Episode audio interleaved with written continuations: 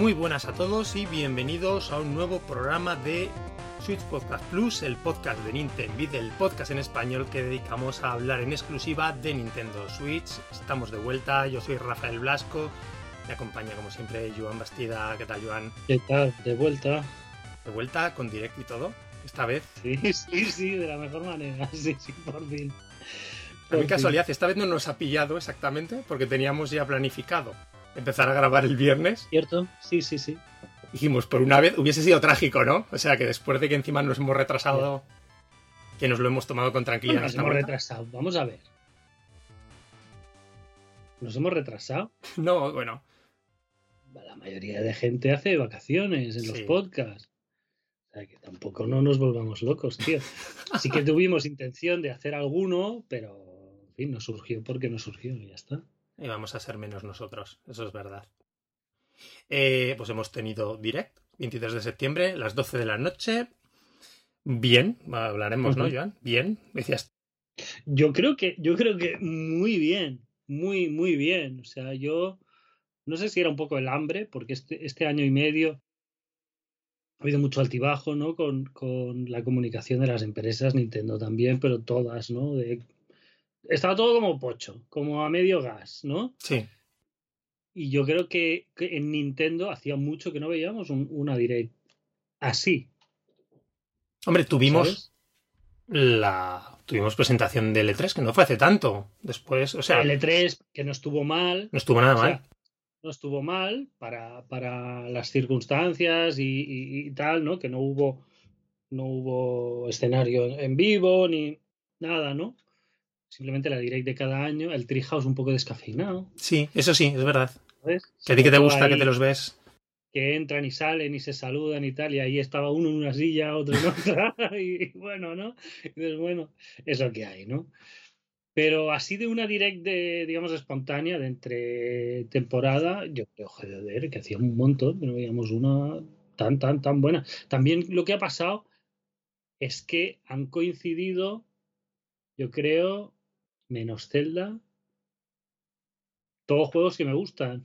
Claro, es que eso hace mucho. los anunciados y los, eh, los que ya conocíamos y los nuevos, ¿no? Entonces, porque hace tiempo, no sé si lo habíamos comentado aquí en el podcast, que hablábamos de Kirby's, ¿no? Que normalmente no es Tú lo has dicho varias veces. Que una consola tenga dos, tres Kirby's, ¿no? Y es como que, joder, me falta este típico juego de primaverita ligero y tal, ¿no? Que un Kirby es genial, ¿no? Y el, y el Star Allies tendrá ya tres años. Pues sí, porque será que es de 2018 o 2019. 2018 puede. El año siguiente del lanzamiento de la consola. De segundo año puede, si no estoy metiendo. Bueno, ya lo miraremos. Pues sí.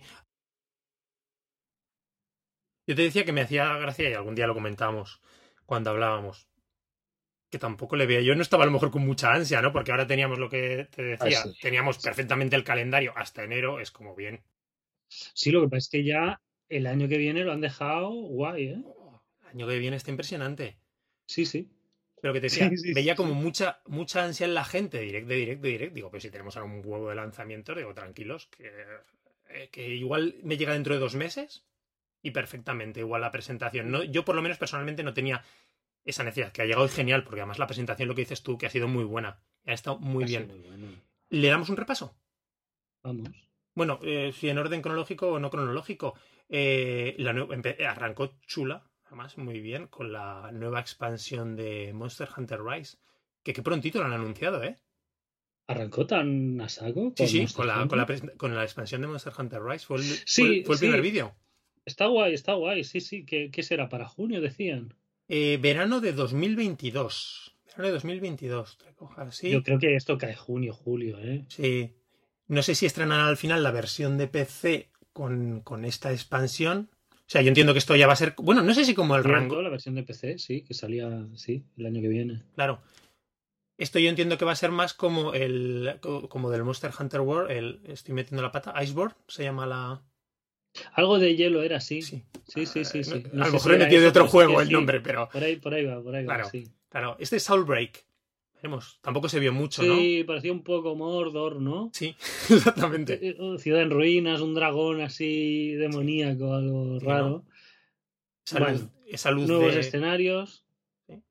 Y también decían incluso, eso me dejó, bueno, no mosca.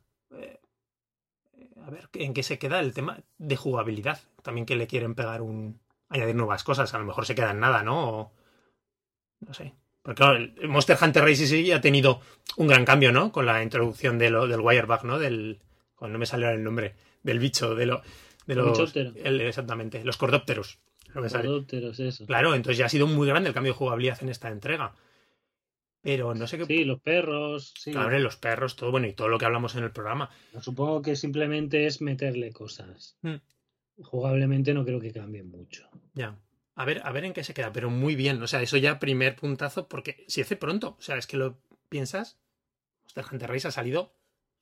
Salió hace cuatro días.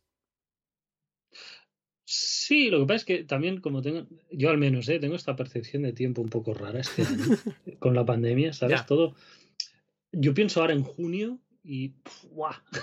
¿Sabes? Junio es. Eso queda muy lejos. Un de tiempo, ¿no? claro. Tres meses, ¿no? Eh, cualquier otro año pienso en, en, primavera y tal, y es antes de ayer, y ahora es como. Uf.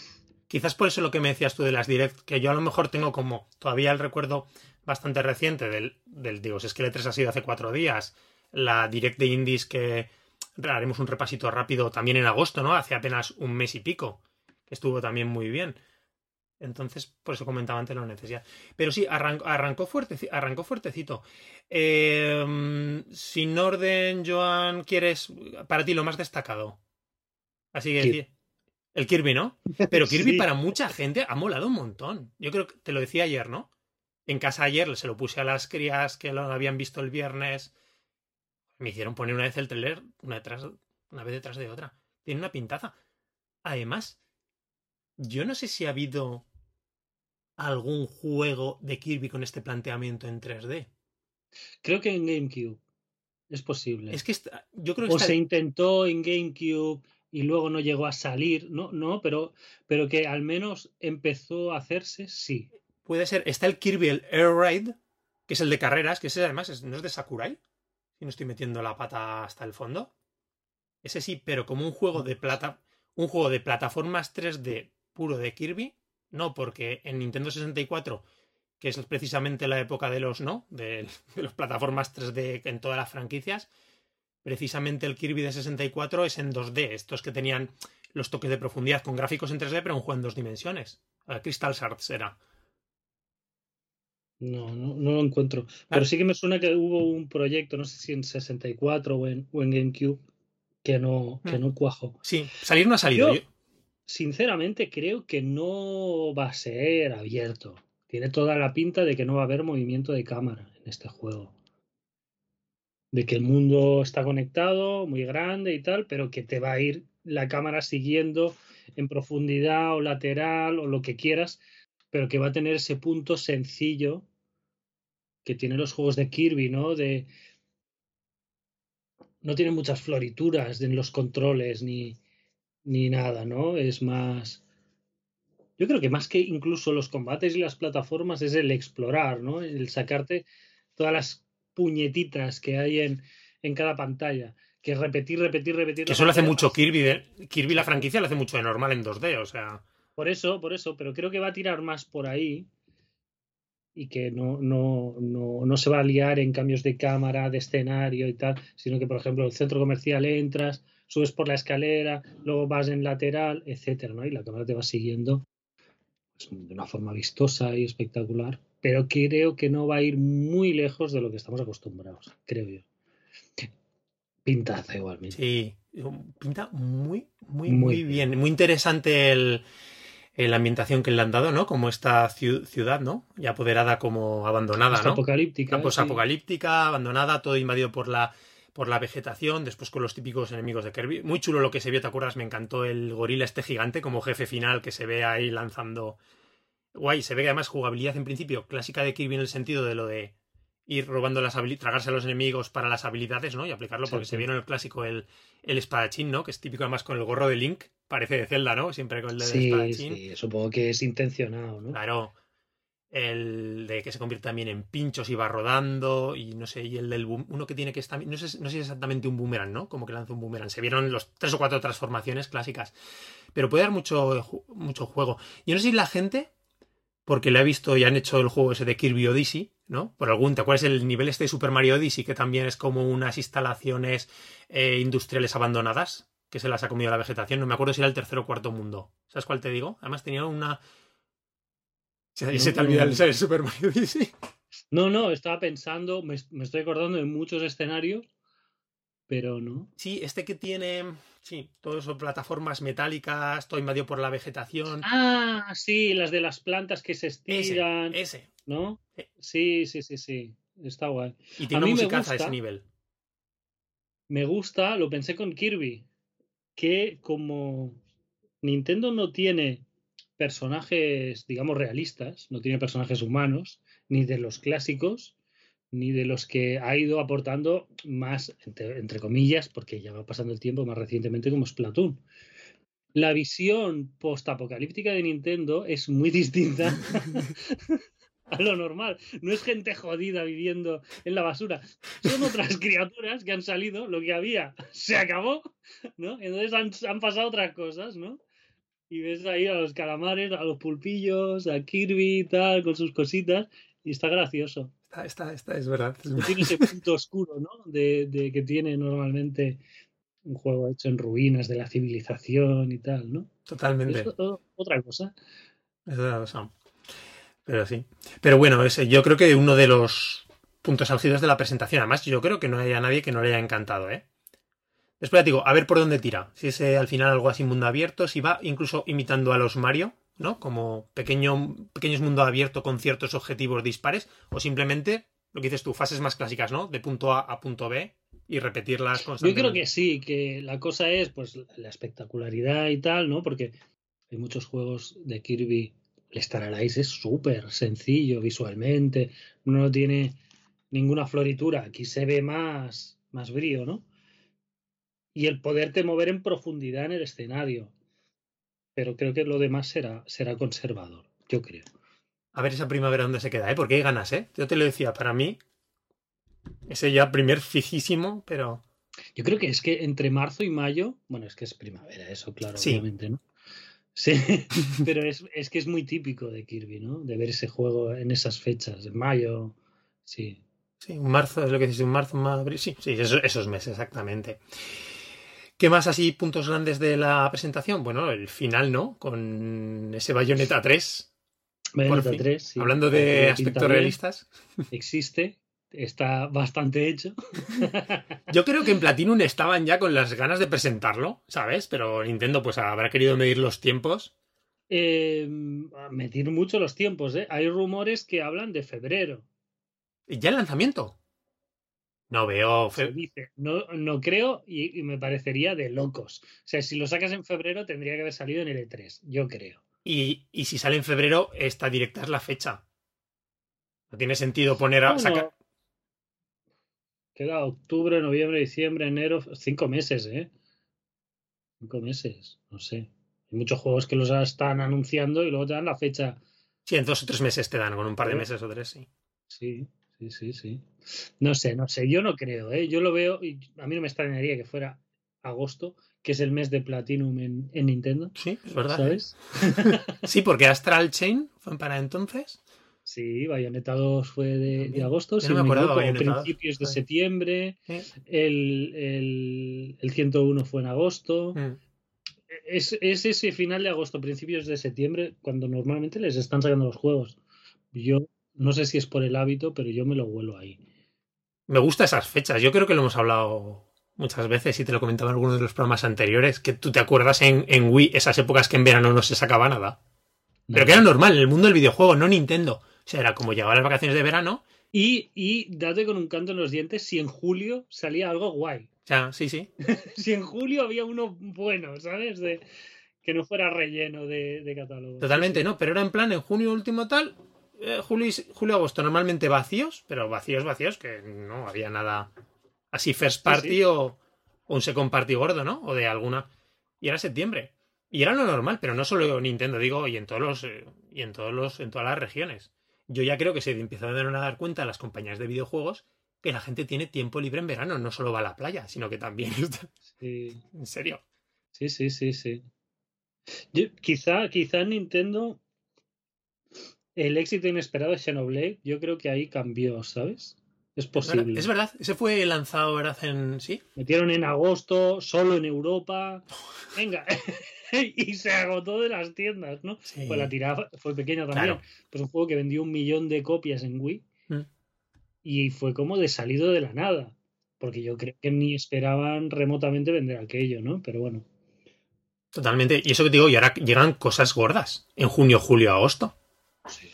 Llegan cosas gordas, incluso. Splatoon. Es Seguramente mayo, junio, ahí estará, ¿eh? Hombre, no me extrañaría, porque además ya sabes que siempre lo combinan con el tema de, muy chulo, ¿no? De los, eh, de los festivales de verano, ¿no? Que siempre es la gracia, el ambientillo, eso es muy chulo, a mí me encanta esas. Pero además el propio juego, Splatoon siempre en esos festivales evoca el, ese ambiente veraniego, de las noches largas, de fiestas, relajadas, sí. Bueno, este Bayonetta 3... Yo estaba pensando ahora en las turbas que hay en Barcelona. que se van de fiesta a la playa y queman cosas y, se apuñalan y tal. es, bueno. Depende de cada sitio, Rafa. ¿eh? A lo mejor lo empiezan a cambiar de Es el, el Splatoon de, de Xbox, pues sería en Barcelona. En, en Barcelona, hay gente pinchándose ahí. No, pues el Splatoon de Xbox. Bayonetta 3 que, empezaron, qué mamones, y perdóname la expresión, con ese quiebro, ¿no? Engañando, cuando salió el per... ¿no? Esta especie de monstruo alienígena, los policías... Cuando aparece, ¿no? El perrete de, de Astral Chain. El, ¿Cómo se llamaba el, personaje? No me acuerdo. Más le coges cariño al final del juego en Astral Chain. Bueno, y claro, y después ya aparece y se ve que es Bayo, ¿no? Yo, por un lado, me hizo ilusión que hubiese sido un Astral Chain 2, ¿eh? Tampoco me hubiese importado. Ya sabes que Astral Chain me parece... Hombre, pero Tenía que salir Bayonetta, sí. Rafa, anuncian ahora Astral Chain 2. Y no sale Bayonetta. un terremoto, ¿eh? Sí. o no? Porque habría sido de qué está pasando con este juego, ¿no? Sí, hubiésemos ¿Existe o no? Bueno, sí, ya está. Yo no sé, no, no, no, no lo veo mal. Veo que, que han hecho ahí un, un reciclado de Scalebound. Ah, sí con Bayonetta dirigiendo a, monstruos gigantes peleándose y tal. Pues no, extrañe, no te extrañe que hayan cogido cosas ahí. Sí, sí, sí, sí. Y, y tal.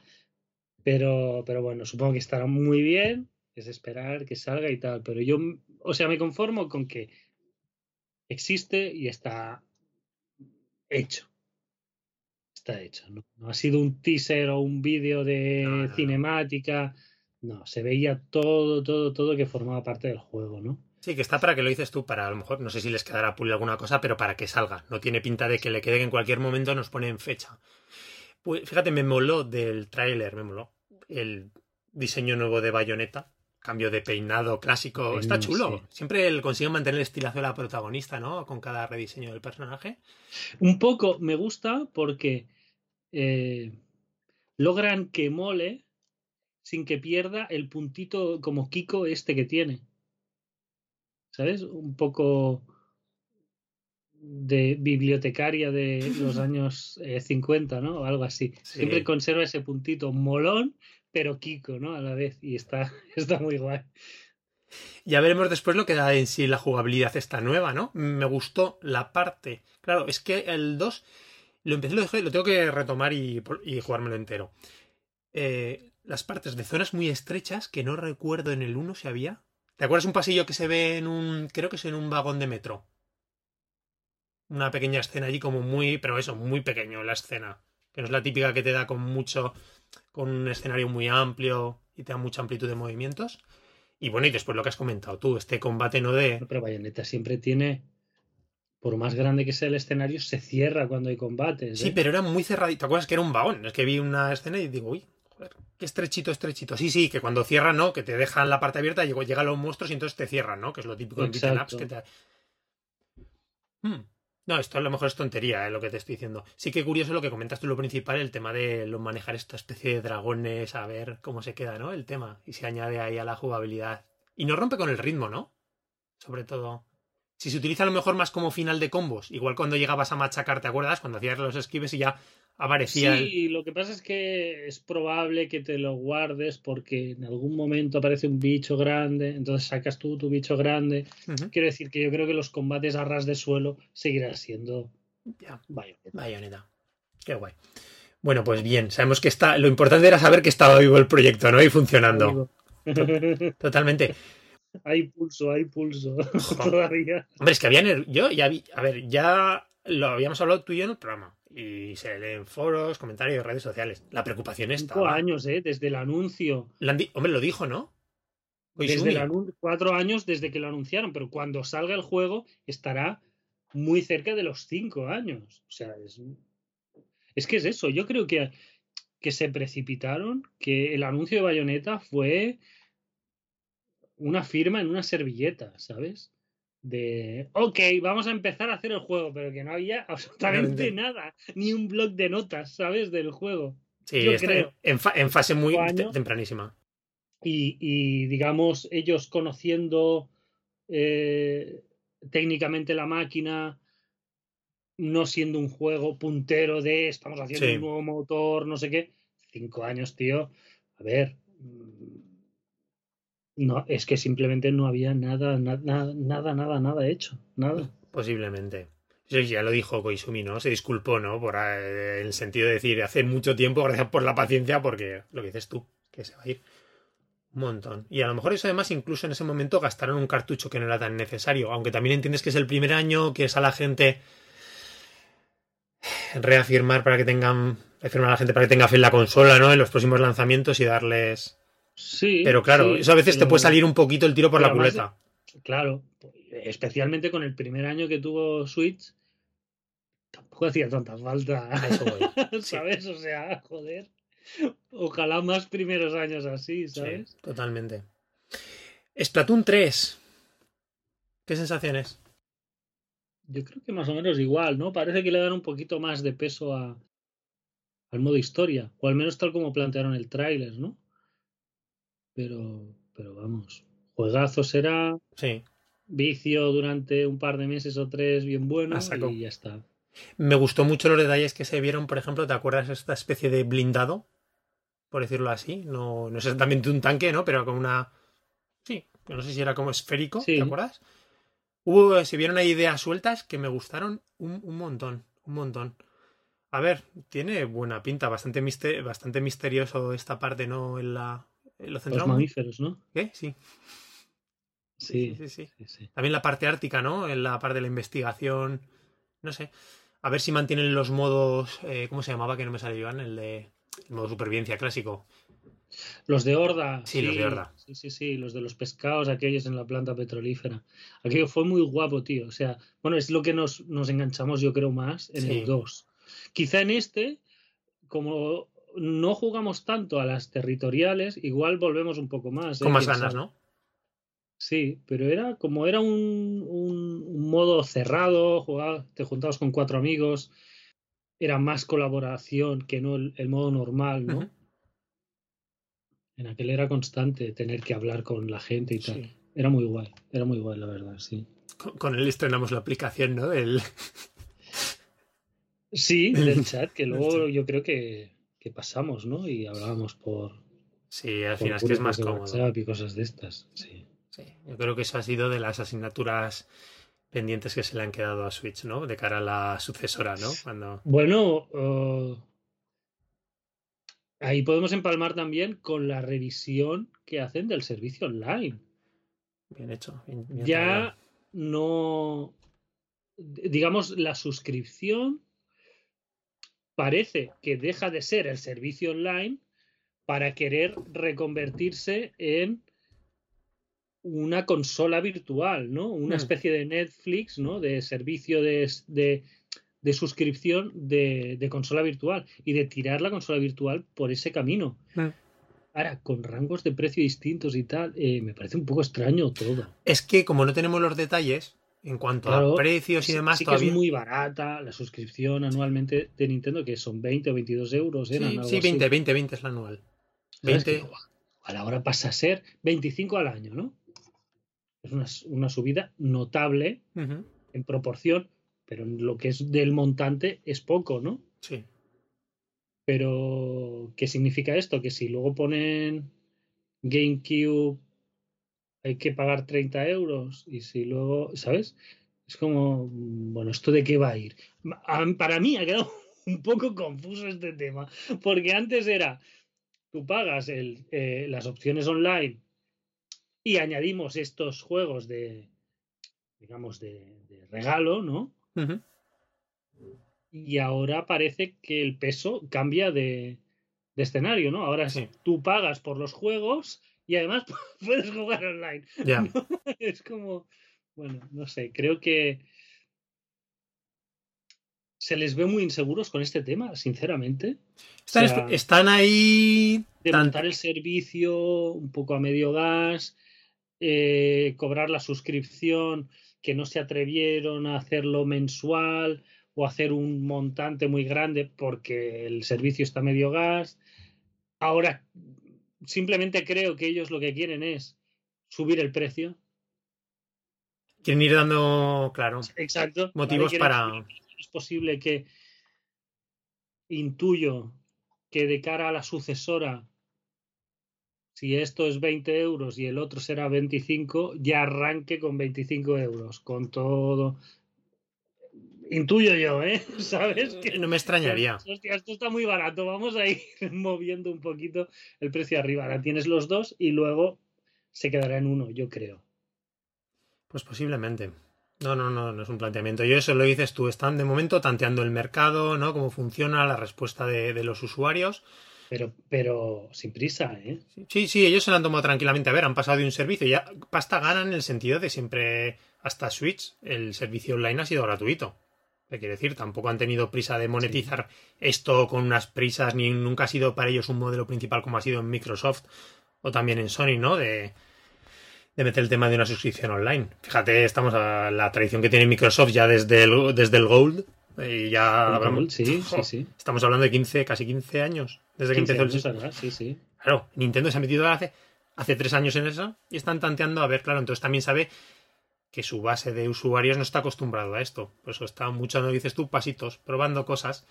Bueno, a ver, eh, meten Nintendo 64, ¿no? En la consola, en la consola, en este servicio de consola virtual extrañamente, ha sido una sorpresa. También han metido Mega Drive. ¿Está bien? Sí. Ha sido curioso, sí. ¿eh? Pero no creo que no esperábamos, porque te acuerdas además que había habido muchos rumores. Eurogamer, en Resertera, creo que Nate Drake también en su podcast habían comentado el tema. Toda la gente eh, estaba esperando el tema de Game Boy Game Boy Advance, que llevaba los últimos dos meses. Sí, cierto, sí, sí, sí, se lleva hablando mucho de eso, sí. Claro, entonces todo el mundo esperaba eh, Game Boy, Game Boy Advance, no sé qué, y, va y, te, y te aparecen con Mega Drive, y te quedas como, vale. O sea, guay porque mm, creo que te lo decía ayer, los catálogos, el de Nintendo 64 de arranque, está bien, ¿no? Son los clásicos que hemos visto mucho. Yo sé, por ejemplo, en, Wii, que llegó a ver, metieron un, un montón, ¿eh? ¿eh? Llegó a ver pero unos 40 títulos, ¿no? Que fue al final la consola, la consola dentro del servicio con menos presencia, pero aún así eran 40. Ya. Sí, es que me parece, siempre me ha parecido muy extraño que la mejor consola virtual fuera la de Wii. y lo sigue siendo a día de hoy, ¿eh? O sea, en cuanto sí, sí, sí, sí. O sea, eh, estaba no todo, pero había tantísimos juegos, tío, tantísimos juegos. Y plataformas. luego ves aquí todo que dices, ¿qué pasa con estos juegos, tío? En Wii U se cayó el modelo de alguna manera, ¿no? En buena parte, ¿no? En Switch se ha intentado redefinir y nos ha salido una cosa, pues, rara. O sea, pues estos juegos de Nintendo, ¿no? Eh, con el servicio online. En otras compañías, otras compañías, pues como Sega, o bueno, los hamsters, los de Neo Geo, ¿no? Vendiéndolos de manera individual en la iShop. ¿No? Como en los titulitos. Muchas recopilaciones, que eso antes había, pero no de la manera que ha habido ahora en la consola.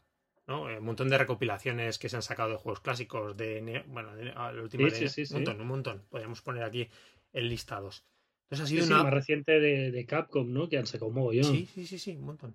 Sí, Capcom Konami, con los Castlevania, los Contras, todas las todas las, las compañías, están Namco también ha sacado varias de sus colecciones.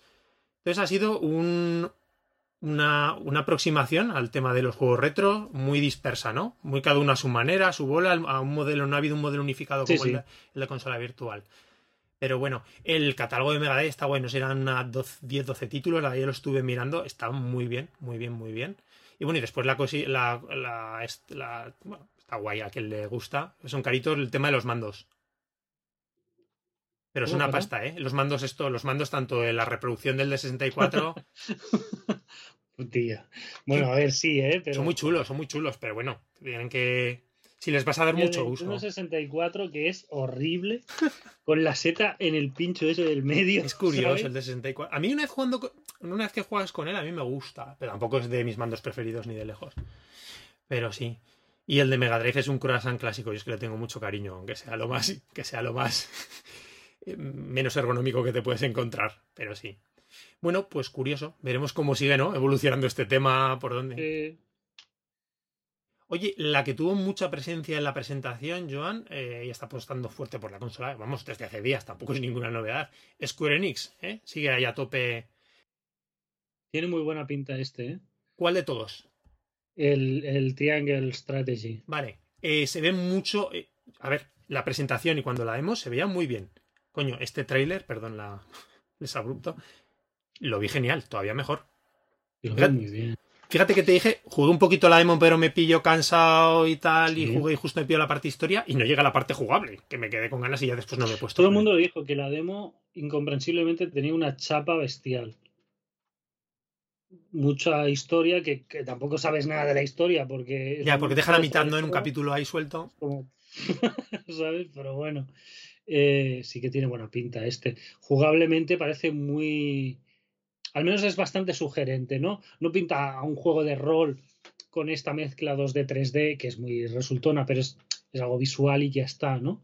Sino que aquí sí que se le ve un punto jugable interesante. Sí, este, y apela además este, a este público en la consola aquí de los, eh, principalmente de los Fire Emblem, pero de otros los es que parece un Final Fantasy Tactics súper modernizado. Sí, sí, sí, sí. Y, sigue pintaza. Y a mí la verdad es que el último. Después ya te digo, de la última mm, ya lo tenía un poquito descartado. Ha sido verlo de nuevo en la presentación y decir, esto pinta alucinante. Pero oye, muy curioso como proyecto pequeñito esta presentación del Voice of Cards. También el de Yoko Taro, ¿no? Sí, sí, sí, sí, sí, sí. Qué curioso, ¿no? de juego de cartas, de rol. Eh, muy raro, es muy raro, pero sí, sí, que pinta guay. Porque juegas, las, tus personajes son cartas, ¿no? Aparte, pero todo el tablero a la vez que vas moviéndote son cartas, cada casilla del... No, no es tablero tampoco, sí. Sí, sí, es como un mapa. Un mapa. ¿No? Hecho con cartas boca abajo. Entonces, a medida que avanzas, las vas girando y te encuentras cosas, ¿no? Me recuerda un poco eso, visualmente guay y tal, ¿no? Pero al, juego de dragones y mazmorras este... Aquí estás... De tablero, que es más enfocado a, para jugar con críos y mm. tal. Tienes que venir un día a enseñarme a mí, que ahí está todavía ahí que me, me leo las instrucciones y a ver si me pongo. Sí, es un está muy bien. La primera partida es confusa porque es muchas historias, ¿no? Y tal, pero luego ves que es muy fácil. Y es eso, ¿no? Cada casilla son cartas aleatorias que sacas y pues es una carta o de aventura o de decisiones o de lucha, ¿no? Y, me recordó a eso, ¿no? Que igual te mueves, ¿no? Gira, se giraba la carta y pues ahora pelea de no sé qué, o ahora tal. Está guay. Tiene, muy, tiene, buena pinta, se nota de proyecto pequeño, ¿no? Porque se nota. de, hecho, creo que, no sé si me equivoco, solo sale la ISOP de momento, si no me equivoco. Si no, me equivoco. no, no estaba anunciado esto para, creo que, para PC o Sony. Eso no lo sé. Por lo menos, Creo que solo de momento sale digital, si no estoy metiendo en la pata. sale seguro. sale ya. Sale además el, en un mes. Sale el 28 de octubre. ¿Qué pasa? ¿Qué pasa con octubre, tío? Brutal. ¿Sabes lo que pasa, Joan? ¿Qué, te lo digo? ¿Te lo digo? Obvio. Sí, pero eh, con el nuevo modelo, además de consola, con el OLED, que se nota y la gente tiene ganas. Tiene ganas. Eh, ha habido mucho lanzamiento este, este octubre, este mes, el anterior. Por ejemplo, a nivel indies, una pasada de anuncios, la ISOP. A ver, la ISOP siempre está petada desde hace desde tiempo inmemorial. Este, este octubre ya está este de cartas. El. El Metroid, ¿estás pensando en Metroid? Good Life. No, el Metroid yo ya lo tengo en Navidad. Ya es, ya es, ya está. La escajita y tal, pues mm. regalo de Navidad, pero los digitales son muy golosos, ¿no? El de Good Life, tío, el 15. Sí, el de Sueri. Y Disco, Mm. Y Disco Elysium también el 15. O sea, es que es un octubre muy bestia, ¿eh? Guay, yo pensaba, fíjate, Disco Elysium, que, que, iba a ser a lo mejor, podía ser la típica sorpresita después de la, de la presentación, ¿no? Ya disponible, sí. Ya, ya, disponible, no, pero bueno, llega en nada. Eh, la verdad es que Pintaza, yo, a ver, el único temor entre comillas, que tampoco es algo que me importe tanto, porque tampoco es un juego que creo que sea problemático. A ver qué tal la versión de Switch, ¿sabes? Si, si es competente a nivel... Bueno, es rol. Claro. Diálogos, ¿sabes? No es una cosa ahí con efectos, con luchas, con, con hostias, y parece muy... Muy antigua, ¿no? Un escenario fijo con personajes moviéndose encima y, y ya está. Me, me trae yo en este a los de. Me trae un recuerdo, a los clásicos de, de, lo que antes era Bioware, de Black Isle. ¿Te acuerdas de los, de los típicos juegos de rol eh, isométricos de los, los, los primeros Sí, Baldur's, sí, sí. todo? Es que tiene un cierto aire a ellos que me mola mucho y además este tipo de ambientación distinta, ¿no? Que no nos vamos a la época de fantasía medieval. Exacto. La- hombre, a sí, ver, sí. Y el enfoque con, digamos, los poderes, entre comillas, ¿no? Y todo el rollo que le están dando al juego, a mí me llama mucho la atención. incluso la base que no lo sabía de la historia detectivesca, ¿no? Que también tiene ese punto que. Sí, sí, sí, sí, pero se ve que es, por ejemplo, si hay un tiroteo o algo así, tú no disparas. Tu personaje hará unas cosas u otras en función de cómo lo hayas desarrollado hasta ese momento, ¿no? Ostras. Y cosas así, dicen, no sé, eh, me llama un montón este juego desde hace mucho. Sí. Estoy muy contento que sale. Hombre, que para sale mucha gente ya fue, si no recuerdo, de los. No sé, ¿fue el, el lanzamiento, ¿no? ¿Original fue 2020 o 2019? Es que estoy en la duda. Yo creo que fue finales de 19, ¿eh? El 19. Y para mucha gente decían que era de lo mejor que había salido en su día. Creo que arrancó solo en PC, ¿no? Originalmente. Ahora va a salir en Exacto, cons- Sí, sí, sí. que era de lo mejorcito, pero con diferencia que había salido este año. Entonces, guay, sale lo que dices tú, eh, 12 de octubre para aquí el día, ¿sí? 12 de octubre, Día del Pilar, y, y fíjate, y bueno, Día de fiesta. día de ¿no? fiesta, exactamente. Nos sale en fiesta, y la versión física, y además hay versión física anunciada para principios de año, guay, yo, ya que Sí. es dos o tres meses, como me apetece, si no, si no tardas, si fuese a A mí tardar, me, me- Lo que pasa es que me llama mucho. ya que tienes mucha, que te va la espera, se te va a hacer dura, ¿no? Sí, yo esperarme. Luego en la post-Navidad, que ya has gastado un montón de pasta y tal igual, igual gastarte 50, 60 euros, me va, me va a picar y me va a doler. Ya, sí, sí. Ya nos hemos dejado todo en los, nos hemos dejado ya todo en TVOs y en juegos y ya no nos Sí. Y ya es terrible. Pues pintaza ya, bueno, es guay que tengamos fecha, ¿no? Porque estábamos también un poquito que veíamos que venía, que venía, pero no, no se sabía cuándo. Claro, decían verano, verano, verano, que lo dije yo antes de la direct, digo, bueno, Sí. este debería salir, porque ha pasado verano y no hemos sabido nada, ¿no? Totalmente. Pues se ha retrasado un poquito y yo pensaba incluso con la última presentación de Indies que iba a salir entonces. La que tuvimos Sí, en mitad de sí, agosto. Lo que pasa es que también creo que había una versión para para Sony, para micro, que también se ha ido retrasando y supongo que ya estarán de, de época de lanzamientos de una detrás de otra. Creo que ha habido un accidente aquí o algo así. Quería comentar, y, y si no me estoy dejando. Ah, bueno, dos cositas más que anunciaron, anunciaron eh, Square Enix. El Act Racer, Renaissance. Eh, guay, no sé si habías jugado tú al clásico de Super NES. De hecho, hubo dos partes, hubo uno y dos. El dos ya menos conocido. Este es muy chulo, a mí es de los típicos juegos clásicos. Que ah, digo, de hecho, creo que lo tengo en la consola virtual de Wii descargado para eso decir algún día me pongo con él. Es muy chulo porque eh, es un juego que combinaba muy original en el sentido que combinaba la parte típica de eh, arcade de scroll lateral acción, ¿vale? Eh, cargándote monstruos, ¿vale? Avanzando plataformeo con tu monstruo final. Y cuando pasabas esa parte, llegas a, un- a una parte de sim, de construir ciudades, de construir tu pueblo. Ah, ah, vale, vale, vale. Sí, ya caigo, ya caigo. El que, el que dices. Sí, sí, que es como un remake. Sí, este es remake, es un remake.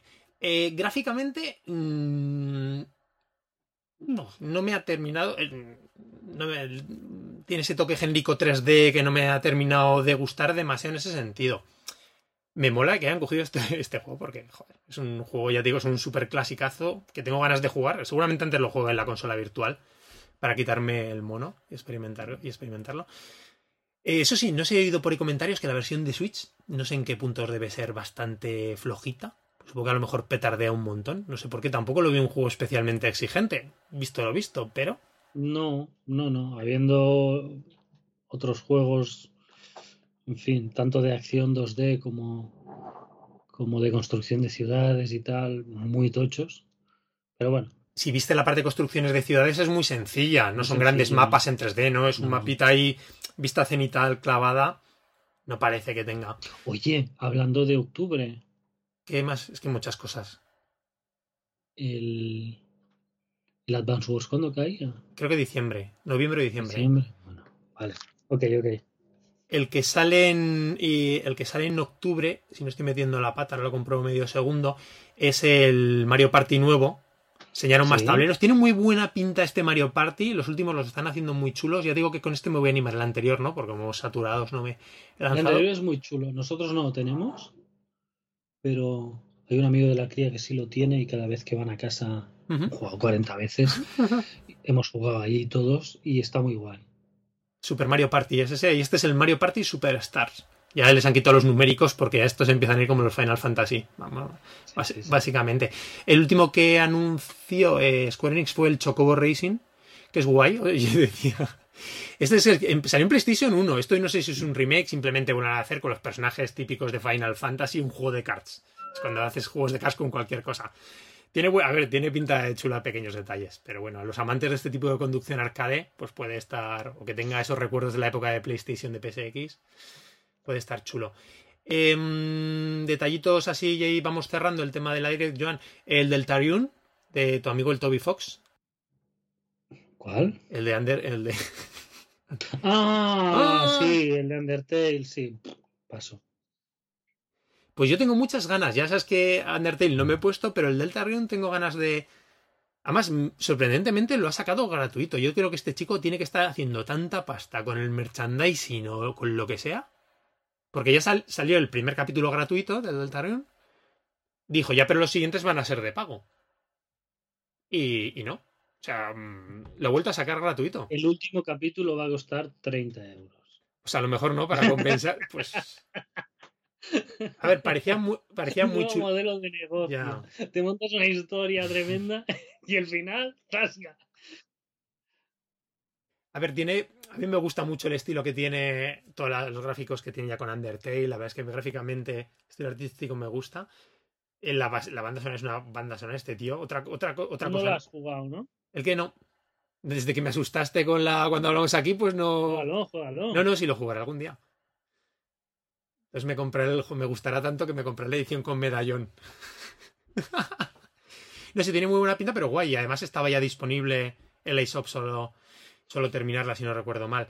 Eh, básicamente creo que hemos repasado, en plan, también anunciaron en la parte retro la colección de los Castlevania portátiles, muy chulos, se llevan todo el verano, hubo alguna filtración en los organismos estos de calificación de edades, que son todos los, eh, recopila eh, todos los Castlevania de, Game Boy Advance, básicamente, más el de el, el, Castlevania X de Super Nintendo, que si no recuerdo mal es como la versión cutre del Rondo Flat de, Turbo, de TurboGrafx, es como la versión mala del... Pero muy bien, o sea, esto guay para los. Y alguna cosita es que se vieron mucho, ya sobre todo vieron mucho tráiler de juegos que ya hemos visto, ¿no? Repasaron. Uno que sí me gustó mucho, Joan, que a lo mejor nos puede gustar y a ti yo creo que te molaría, el Shadow, los Shadow Run. La trilogy que van a hacer. Que van a hacer. Son estos juegos de... el, el, de tipo contra que, que me enseñaste. No, no, no, no. Estos de rol no. futurista. Por turnos. No sé, te... son muy chulos. Este lo tienes porque este, míralo, han ido no saliendo. Es una, si no recuerdo mal, no sé si originalmente, en la época de los 16 bits, no sé si eran también en parte PC, será una versión de Mega Drive, una de Super NES. Es un juego de rol en, en futuro apocalíptico urbano también, y son, tienen siempre muy buena fama, más de culto, pero chulos. Hace poco hicieron, los volvieron a hacer nuevos, pero no remakes ni nada. Como volvieron a coger, a hacer nuevas entregas, en, salieron en iPad, en iPad y PC. Esta, de hecho, yo creo que lo llega a comprar en Steam o en iPad. Pues no, no, no, voy a echar un vistazo. Y te, y te, mola, y te molarían un montón. Ya te digo, y esto es la anterior trilogía, creo que, creo que es lo que los, los últimos que han ido sacando estos años. Pues supongo que todos juntitos, ¿no? Y adaptados a los controles de consola. Un ojo, sí, sí, Porque no me. salió una direct. No sí, sí, fue rápido, ¿eh? Estaría yo pensando en, en Kirby y cosas de estas. Que el Kirby nos dejó, nos dejó ahí. bueno, también nuevas actualizaciones próximamente de Animal Crossing, etcétera. Hubo de todo, ¿no? Es que fue cargadita, ¿eh? Me gustó, me gustó que en Animal Crossing, Smash, creo que en Monster Hunter también, dijeron, mirad esto, en 15 días anunciaremos qué vamos a hacer. Hmm. muy bien, gracias. Gracias por no dar la chapa, lo meten en la direct, pero sin explicar nada más. En, en octubre, ¿no? Sí. Pusieron el 5 de octubre, eh, Smash Bros, ya ah, pondremos algo. Y la presentación específica. Sí, sí. Explicamos lo de Animal Crossing. Bueno, vale.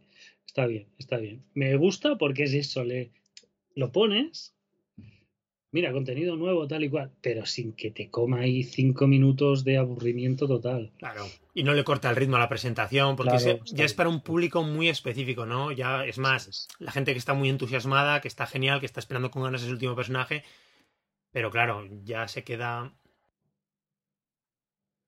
eh, por comentario en lo que dices tú, es que los lanzamientos están siendo una locura. Tuvimos la. ¿Eso de la presentación algo quieres más añadir, Joan? Yo creo que no. Ojalá más así. Ojalá, no, no, estuvo muy, muy, muy bien. Te iba a comentar por darle un paseo, de, un, perdón, un repaso de dos segundos a la, al Nindy Showcase que tuvimos a mitad de agosto. Eh, Guay anunciaron, bueno, anunciaron, tras la presentación ya estuvo disponible el Action Birds 2, que ha tenido unas críticas fantásticas. Eh, lo que he dicho, yo me estoy esperando a cogerlo eh, en, físico porque dijeron que Limited Run Games iban a ponerlo, a lo mejor incluso un pack con el 1, los iban a anunciar nada, ahora en octubre creo que dijeron, porque era muy tentador, ¿eh? Tiene pintada. el estilo artístico no me gusta tanto. Me se ha quedado como el, Action Bird 2. Bueno, ya habíamos visto trailers, ¿no? De la presentación. Pero ya es ese puntito, no 8 bits, sino 16. Pero un 16 muy, con muy apagado, ¿sabes? De color. No es el típico 16 bits colorista estilo Super Nintendo que estamos pensando. Sí, un poquito pastel en cierta forma, ¿no? Los morados, eso, sí. Sí, grises, colores. Sí, los colores pasteles lo que predominan, como tú bien dices. Eh, también anunciaron en ese momento que el Eastward, que ya salido a final de este mes, que tiene, una, ese juego. No me, no me he lanzado, las críticas no han sido nada malas por ahí, pero eso porque vamos saturados, porque, en fin, no hemos parado de jugar este verano. Eh, Toem, que acaba de sacar, eh, también anunciaron, ¿te acuerdas? Eh, no sé si te acuerdas de este. Es un juego en blanco y negro, isométrico, con un personajillo que va sacando fotos a los bichos y a la fauna de la isla. Muy buena pinta. Acaba de salir esta semana pasada. ¿Qué más? Ah, bueno, anunciaron, confirmaron, nos lo esperábamos, pero más vale confirmación. El Metal Slack Tactics. Sí. Que salió en. Fue en el E3, ¿no? Me parece en el E3 en la presentación. No sé, fue en la presentación de PC. Llegó a salir. Sí, sí, sí es todo, todo Tactics, todo Tactics. Está bien, yo a favor. El Metal Slack este pinta. Y es que lo decíamos, es que además se ve para, para Switch, es que es. Le pega súper bien. Oye, Tetris Effect. Connected. Cierto, sí. Eh, ese con, ganazas. Otro que anunciaron que fue una muy buena sorpresa y que además yo acordándome de ti, el Loop Hero. Sí. Que no sé qué fecha tiene de presentación, cuando, o sea, que de, salida. No me acuerdo, no. Si sale ya prontito. Espero que no, pero bueno, sí, sí. Este de que el héroe va solo, ¿no? va, va avanzando solo y tú tienes que ir colocando eh, un pueblo donde pueda reabastecerse, un punto donde se pueda curar, ¿no? En, en, cada punto del mapa, ¿no? Tienes que ir colocando cositas. Es una especie como, de alguna forma, un tower defense a la inversa, ¿sabes? Que no tienes que frenar enemigos, sino que tienes que hacer avanzar a tu personaje que va automáticamente en, en, ese escenario. Es, es, muy curioso, sí. Tiene, una, tiene muy buena pinta. A ver, empecé a pegar muy fuerte, ¿no? No sé si estaba en otras consolas, eso no. Sí, sí, sí, tiene una pinta, no sé, eh, consolas, pero tiene una pinta y muy buena fama, sí, sí. Anunciaron, bueno, salió ya también después de la presentación el Garden Story, que así a mí sabes que me hacía mucha gracia. Este personajillo que es como una uva, eh, estilo el juego tipo Zelda Top Down, muy gráficamente también muy muy chulo. Ha tenido las críticas han sido ha habido de todo por ahí. Tengo ganas. Problema en ese momento, lo que te digo, he jugado mucho este verano, la presentación me apetece que hago.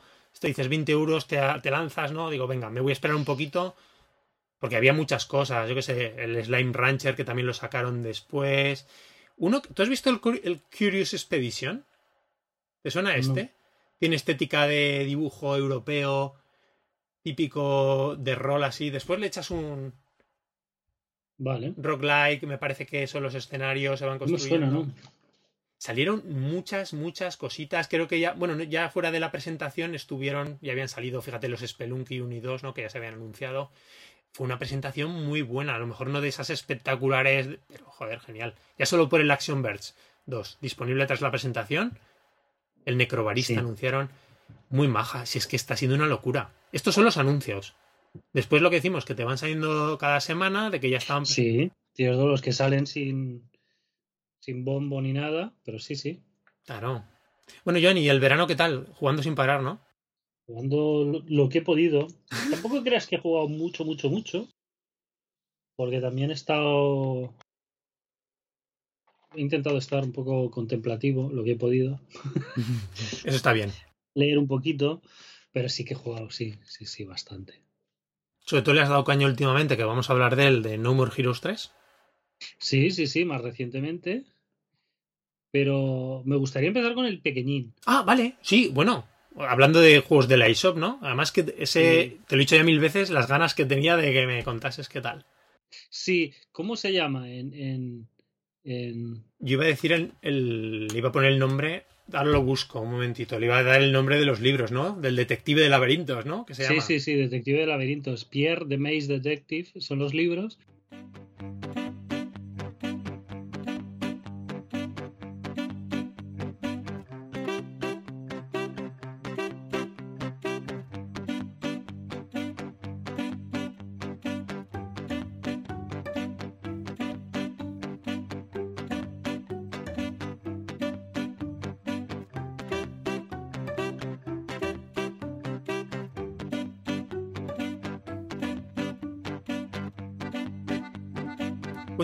Joan, así los libros para poner un poquito a la gente de contexto. Bueno, es una adaptación a videojuego del primer libro. Es un, unos libros tipo ¿Dónde está Wally? para entendernos rápido, que hace un. Es como un grupo de diseñadores eh, japonés que se llama Ika Design. Ika Design. Sí, con un 4 y con, bueno, con cosas así, ¿no? Modernas, eh, que ya cada vez son, lo son menos. Pero mm, son libros que están súper, súper, súper, súper bien. Son libros muy grandes, el formato es muy llamativo porque es, realmente son muy grandes. Son libros de los que no puedes poner en cualquier estantería que tengas de libros. Tienes que elegir la alta, ¿vale? Porque no, no te vale en cualquier sitio donde tengas cuentos o cómics y tal, es posible que, se te quede corto, ¿no? Ese sitio. Son muy grandes y siempre eh, la base es eh, un laberinto de objetos, ¿no? De personas. Eh, te plantean que hay una, la piedra de los laberintos, ¿no? Es una piedra que tienen en un museo guardada y el señor X la roba y huye con la piedra, ¿no? Y a medida que huye, es como que transforma todo el mundo en un laberinto. Y, digamos, las calles dejan de ser calles, los edificios dejan de ser edificios y la gente deja de ser gente para convertirse en paredes y caminos de, del laberinto. Entonces, em, algo que puede sonar muy sencillo a priori, la base es empiezas en un rincón del libro y acabas en, la, otra punta del libro, ¿no? Y tienes que hacer el camino sin que te bloquee absolutamente nada. Aquí eso varía un poquito. Pierde el sentido de que, por ejemplo, si hay eh, en el libro una escoba, eh, ahí ya no podías pasar, ¿no? Tienes que buscar otro, otro camino. Otra ruta, ¿vale? Aquí eh, cambia un poco, Pierre puede dar la vuelta por alguna esquina, por cosas así, en el libro eso es trampa. Y. ¿Qué decir? Porque tú en el juego eso manejas al personajillo, ¿no? A Pierre. Sí, la, la cosa es que luego en el libro está lleno de retos. Pero lleno de retos es decenas. por cada escenario, ¿no? Como lo decías tú, como en, como en ¿Dónde está Wally, no? Sí. Los primeros Wallys eran ¿Dónde estaba Wally? Y luego, a medida que evolucionaron, cada vez había que buscar más personajes, tal y cual. Sí, incluso al final, ¿te acuerdas? Al final de los libros tienen todo el listado ese de tareas. ¿no? Que te ponían, ahora busca, yo que sé, estás en un circo a tres leones. Es muy igual, es muy igual. En este tienes que buscar eh, la base es buscar estrellas, cofres y trofeos. Ah, qué chulo, vale. Pero luego hay varios personajes o varios objetos, varias situaciones. Al final de todo hay retos, ¿no? Que está muy bien puesto porque son como periódicos de noticias. Se ha perdido no sé quién, tal y cual. Ah, qué chulo. Para darle la introducción y el contexto a. La presentación es espectacular, las ilustraciones son una maravilla. Sí, además, Joan, has dicho eso, que es un grupo de ilustradores japoneses, pero precisamente el, tipo de dibujo no recuerda nada al dibujo japonés. O sea, es más. No, no, no, no, no, no. Es, un, dibujo, sí, más europeo, seguramente. Eh, muy de fantasía porque eh, te, mezcla mucha fantasía. Fantasía pero... cotidiano, ¿no? Porque son estos entornos urbanos, muchos entornos urbanos, recuerda mucho a París, a Venecia, quiere, quiere evocarte mucho este tipo de, escenarios, ¿no? Sí, de principios, como parece como de principios más de siglo, ¿no? O sea, bueno, principios de siglo, años 20, 30, ese estilo. Años 20, sí. Años 20. Los coches, la ropa de la gente. Los edificios, la arquitectura. Entonces, eh, lo que tienen los libros, que es que una vez eh, nosotros los, tenemos los tres que hay, al menos en castellano, los hemos machacado, hemos hecho todos los retos, todo, pero luego tiene cosas que, por ejemplo, eh, tiene muchos detalles que tontos, ¿no? Muchas tonterías dibujadas, escondidas, de uno que se asoma de no sé qué, uno que cuelga de no sé dónde, ¿vale? Cosas así. También estaba eso en Wally, pero aquí tiene un, un sabor especial, ¿sabes? O sea, está muy bien hecho, son muy graciosos y tiene ese punto de, de ir buscando qué cositas escondidas han hecho. Hay muchos escenarios que tienen laberintos escondidos. O sea, propios dentro. Es un gran laberinto, pero luego. Mini laberintos dentro del mismo. Exacto hay un cartel que es un laberinto y lo puedes hacer. Hay uno leyendo el periódico y pone, eh, pues pone un 3 y una manzana, un 2 y un plátano, un no sé qué. Y tienes que buscar y en ese escenario realmente en algún lugar hay tres manzanas, dos plátanos. Ostras, no qué chulo, ¿no? Sí, está escondido, tiene cositas así escondidas en la misma página, ¿no? Entonces, eh, la adaptación al videojuego coge las, eh, las ilustraciones del libro.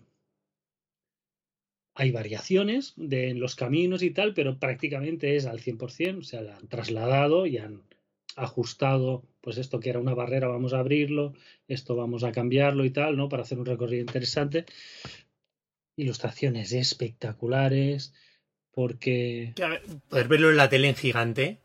En gigante. Tiene que ser. muy bien porque claro, lo, que te plantea aquí es, eh, llegas, por ejemplo, a una calle que hay un carnaval y hay como 300 o 400 personajes en pantalla, ¿sabes? Que, que están cada uno vestido de, a su manera, ¿no? Unos, eh, por ejemplo, en la, en la pantalla del carnaval hay unos atracadores de bancos y hay unos disfrazados de atracadores de bancos, ¿no?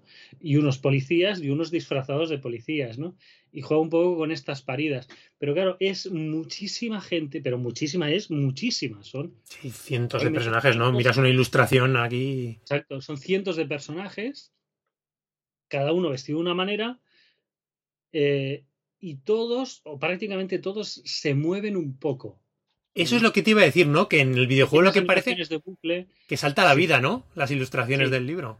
Entonces hay como confeti volando, personajes que se mueven, animaciones de los coches, no sé qué, el sonido, la música es preciosa y hay el sonido de bullicio, de gente hablando, de no sé qué, es tremendo, ¿no? Y está, se nota muy vivo, o sea, y muy divertido de porque al fin y al cabo el laberinto es pasar entre la gente, ¿no? Entre montones de personas que están haciendo bolas, haciendo calles, ¿no? Haciendo Porque tienes cierta libertad, ¿no? Para moverte por todos los espacios, el, movimiento de tu personajillo. Claro, pero son calles al final de un laberinto. Aunque no lo parezca, todo lo que ves son calles de un laberinto, ¿no? Eh, muy escondido, pero claro, te acabas subiendo en azoteas, bajándote por no sé dónde. Es muy guay. Sí, que encima no se queda plano en un nivel, ¿no? Por lo que dices, eso, que puedes ahí. Hay dos tipos. Las panorámicas, bueno, siempre hay tres tipos en el libro. Aquí una de ellas no es tan trasladable al videojuego. Hay unas que son eh, un gran, una gran imagen de, de, gente, pero muy grande. Y entonces el laberinto, ahí los tamaños en el libro varía, variaría mucho, ¿no? O sea, ¿por qué Pierre no puede pasar por estos caminos si es una persona de metro y medio, ¿no? De altura es, por ejemplo, el interior de una tienda visto en 2D, ¿no? De forma lateral. Vale. Pues ves las personas grandes. Eso no sale. Pero los otros dos son las vistas, digamos, panorámicas, un poco como, como isométricas, ¿no? Sí, sí, sí, isométricas total. Las casas y tal. Y luego las que son de frente, que son muy guapas. Porque las calles ahí son escaleras que suben y bajan y son como casas pero son plantas, plantas, plantas, plantas, plantas hacia arriba y tienes que ir subiendo, bajando, retrocediendo atrás. Esos son los laberintos más interesantes, como, la, como laberinto. Porque te pierdes, ahí sí que te pierdes, pierdes un poco. En la panorámica siempre, más o menos, dices, vale, por aquí me voy hacia esta zona. En las que subes y bajas y avanzas y retrocedes, acabas un poco como, hostia, no sé dónde estoy. Eh, y esas son, los que te pueden ocasionar más idas y venidas.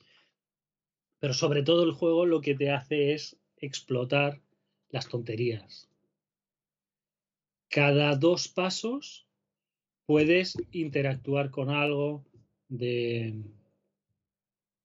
lo que sea, ¿vale? Eh, hay un tubo eh, que sale de una pared y picas y, y sale confeti y vas a una persona y le picas y, te dice una frase y cosas así, pero es constante. O sea, hay como, igual hay 50 o 60 interacciones por pantalla. Me parece brutal. Y son muy, muy tontas, muy sencillas, muy irrelevantes, ¿vale? No pasa nada, pero es el ir picando, picando, picando y subiendo y bajando y aquí qué hay, y aquí hay esto, y mira el cofre, y mira la estrella, y mira tal, ¿no? Pero es constantemente hacer una batida de, de, todas esas ilustraciones con una vida y bellísimo el dibujo, o sea, me gustado mucho. Después cada eh, los escenarios son muy son muy de tiro hecho, muy rejugables. En cuanto a los secretos te da para volver a entrar a ellos. Eh, depende de cómo lo enfoques. ¿Qué has dicho, perdón, John? El juego me has dicho que es el, está inspirado en el primer libro, ¿no? Exacto. ¿Y recoge casi todos los escenarios del primer libro, incluso? Yo creo que sí. Yo creo que sí. Pues son, libros, majos. Sí, sí. lo que pasa es que es eso. Los, los laberintos, digamos, grandes en perspectiva lateral, esos no están. Están esos, los de cenitales y los verticales. Pero.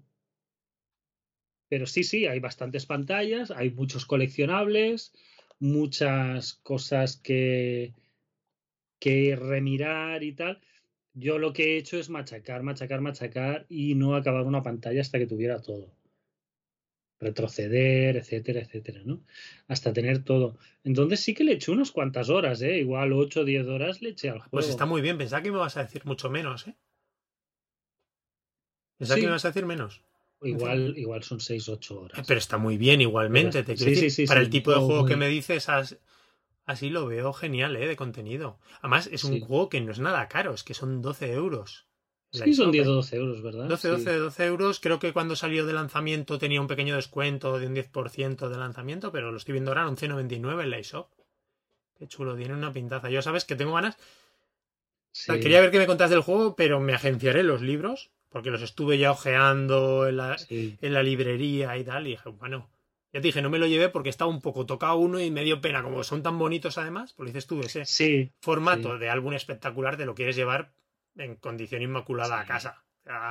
un poco de cosa. Es lo que dices tú, claro, son como los álbums de, yo qué sé, unos de Tintín, pero son más grandes, o sea, son mucho más grandes. Son más grandes, exacto. Es que es eso, Puedes tener unos cómics de formato europeo que son grandes, ir a meter este y que no quepa en esta estantería, porque, porque es que es muy tocho, es muy tocho. Sí, sí. Te digo, Joan, el título exacto del juego como es el Labyrinth, City, Pierre de Maze Detective, en inglés que lo han dejado. ¿vale? El los desarrolladores no sé quién se ha encargado del... Creo que es un estudio francés. Ah, vale. Creo que es un estudio francés. Ahí hay una conexión bonita, siempre, ¿no? Sí, ya sabes que los franceses con Japón siempre ha habido mucho... Sí, por eso. Y, y, ha salido, sinceramente, porque nosotros éramos muy fans de, de los libros y tal, mejor de lo que esperaba es eso, es un juego sencillo, no es una cosa muy profunda, ni de romperte la cabeza, ni de pensar, es más de pasar un rato muy agradable, muy divertido, con su punto de, de prestar atención, no es correr en línea recta, ¿no? Claro, que tampoco es simplemente un... Exacto, pero es, es un juego de, de, rato agradable y pasarlo bien. Está muy guay. Tiene pintado, oye, pues muy, este muy recomendado, ¿no? de momento. Estaba mirando un poquito el Lace ya buscaré más información, pero decían estudio responsable, pero no sé qué juegos son. ¿Te suena Californium y Homo Machina? No. Pues han traído. No sé quién son, este, no sé el estudio responsable, pero bueno, me alegro. También es difícil hacer una adaptación buena, ¿no? De un juego de este tipo. Sí, pero es eso. Y, de esta forma, porque estos de Joan así más ha sido de los que se llaman de descubrir objetos, aunque son de forma diferente, son más a veces de tocar, ¿no? De pantalla, de... Exacto. Aquí como tienes que ir corriendo todo el rato, está guay. Es un planteamiento muy distinto de, en este tipo, no, no se me ocurre nada parecido. Y a mí lo que no se me ocurre es qué más podrían haber hecho. O sea, creo que con lo que es, respetando el libro y sabiendo el formato que es y tal, no, no imagino cómo se puede hacer mejor. ¿sabes? O sea, los escenarios les han dado mucha vida, está todo muy mimado, el apartado visual, el sonoro, pero el sonoro de música y de efectos de sonido, ¿no? El, el, bullicio que hay en las pantallas es muy guay, es muy guay. Y, y todos los detallitos, los chistecitos, no, no, no le puedo pedir más. Qué bien, qué bien. Muy bien. Pues oye, ya eso. Este tenía ganas más. que salió? Fue a principios de junio, julio, ¿verdad? Poco después del E3. Sí, sí, sí, por junio o así, sí. Bueno, pues nuestra primera recomendación del día. ¿Quieres que sigamos hablando de No More Heroes 3?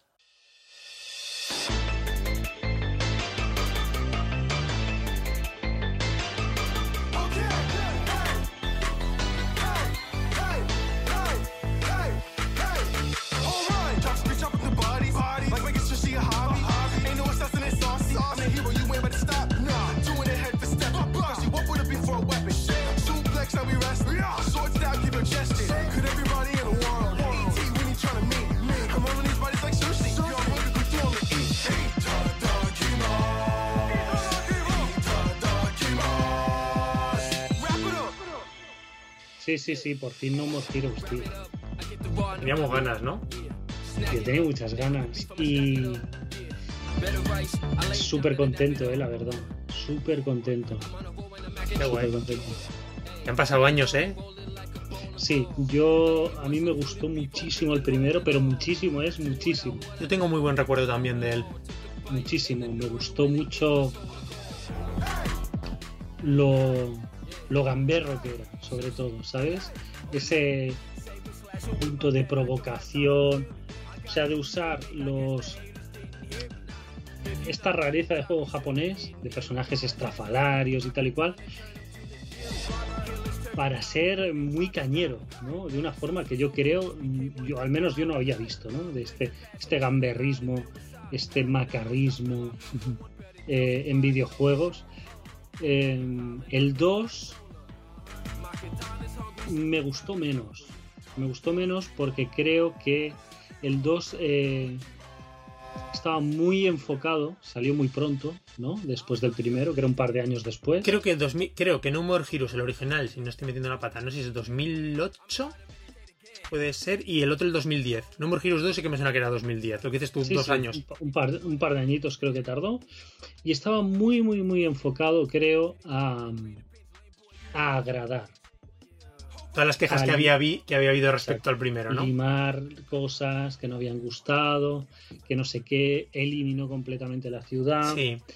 Eh, quedó, quedó un poco extraño algunas cosas y menos fresco, ¿no? Seguía siendo muy divertido, muy cañero, muy gamberro, pero yo lo veía que ahí el esfuerzo estaba centrado en, en pulir cosas que no cuadraron. ¿Qué pasa? Que, que Suda yo creo que nunca mm, ha contado, ni va a contar, ni está interesado en contar con grandes presupuestos.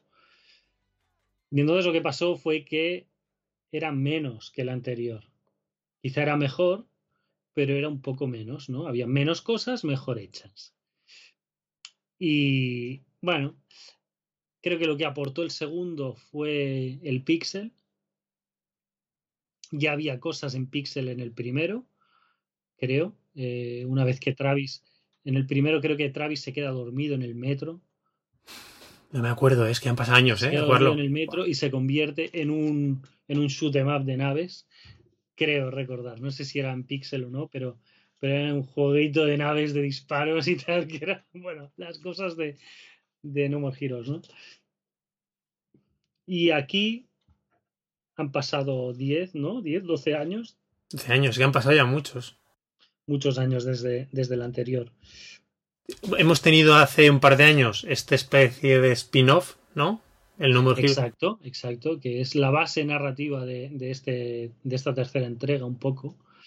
Eh, yo no he jugado al Travis Strikes Again, pero he seguido más o menos todo lo seguible que puede ser un No More Heroes, la historia, que es poco, Porque hay muchas cosas que, son, son muy arbitrarias, de repente hay gente que son hermanos y porque yo qué sé, no creo ni que a él le importe mucho, pero creo que este juego vuelve, o sea, la intención de este No More Heroes creo que vuelve a ser el gamberrismo y ser cañero y tal. Vuelve la ciudad. Santa Destroy. Santa Destroy, sí. Santa Destroy. Esta vez eh, Santa Destroy al completo, parece ser que era una especie de archipiélago de islas. Anda, yo pensaba que era más, yo la ubicaba como una... Una California. Es una parodia de una ciudad de californiana de costas. Un poco, sí, un poco sí. Aquí lo, lo, enfoca como que cada isla es eh, un trozo de esta estrella rota de la bandera de Santa Destroy. Anda. ¿Vale? Cada punta, cada. Sí, sí, sí, una isla de, de lo que es Santa Destroy al completo. La ciudad vuelve a ser muy macarrónica, ¿vale? Visualmente, visualmente es muy continuista del de Wii. o sea, más resolución, un poco más de polígonos, pero guarro, guarro, guarro, ¿vale? O sea. Tenía mucho encanto, yo la recuerdo con cariño, ¿eh? La parte del. que es verdad que es súper vacía, pero no sé. Súper vacío, sí, sí, sí. Aquí está un poquito más lleno, porque en aquella, en aquella primera Santa Destroy creo que había los trabajos, digamos, porque Travis es, es, una carrera, ¿no? De, de, asesinatos que hay que subir puestos del, del 11, siempre tú eres del 11, ¿no? Hay 10. Tú eres un asesino profesional, ¿no? Que al que no conozca la historia de No More Heroes Profesional es como que hay 10 asesinos profesionales y hay un ranking ¿no? de molonidad de asesino profesional en la que se mete un, un intruso. Un pingao, ¿eh? Este matado, friki, estúpido, o sea, es... Eh, le vi una entrevista que reunían a Suda y al doblador, ¿no? Y el doblador contaba, dice, dice, bueno, cuando te dicen, sí, sí, hemos hecho muchas pruebas, te elegimos a ti, ¿no? Tú vas a ser la voz de, de Travis, pero Suda ni siquiera tenía escrito todo el guion del juego, los diálogos, ¿no? Y, y el doblador le dijo, bueno, ¿qué, ¿qué tipo de personaje es? Me tienes que contar, no he visto su fisonomía, no he visto nada. Dice, y me dijo, es una especie de idiota que de alguna forma va saliendo adelante con lo que le pasa. Y es una definición perfecta del personaje, ¿no? Es una especie de idiota total que se ve en un fregado y él echa para adelante, ¿no? la, principal virtud de Travis yo creo que es el tirar para adelante, sea lo que sea, ¿no? Inconsciente total, va a saco.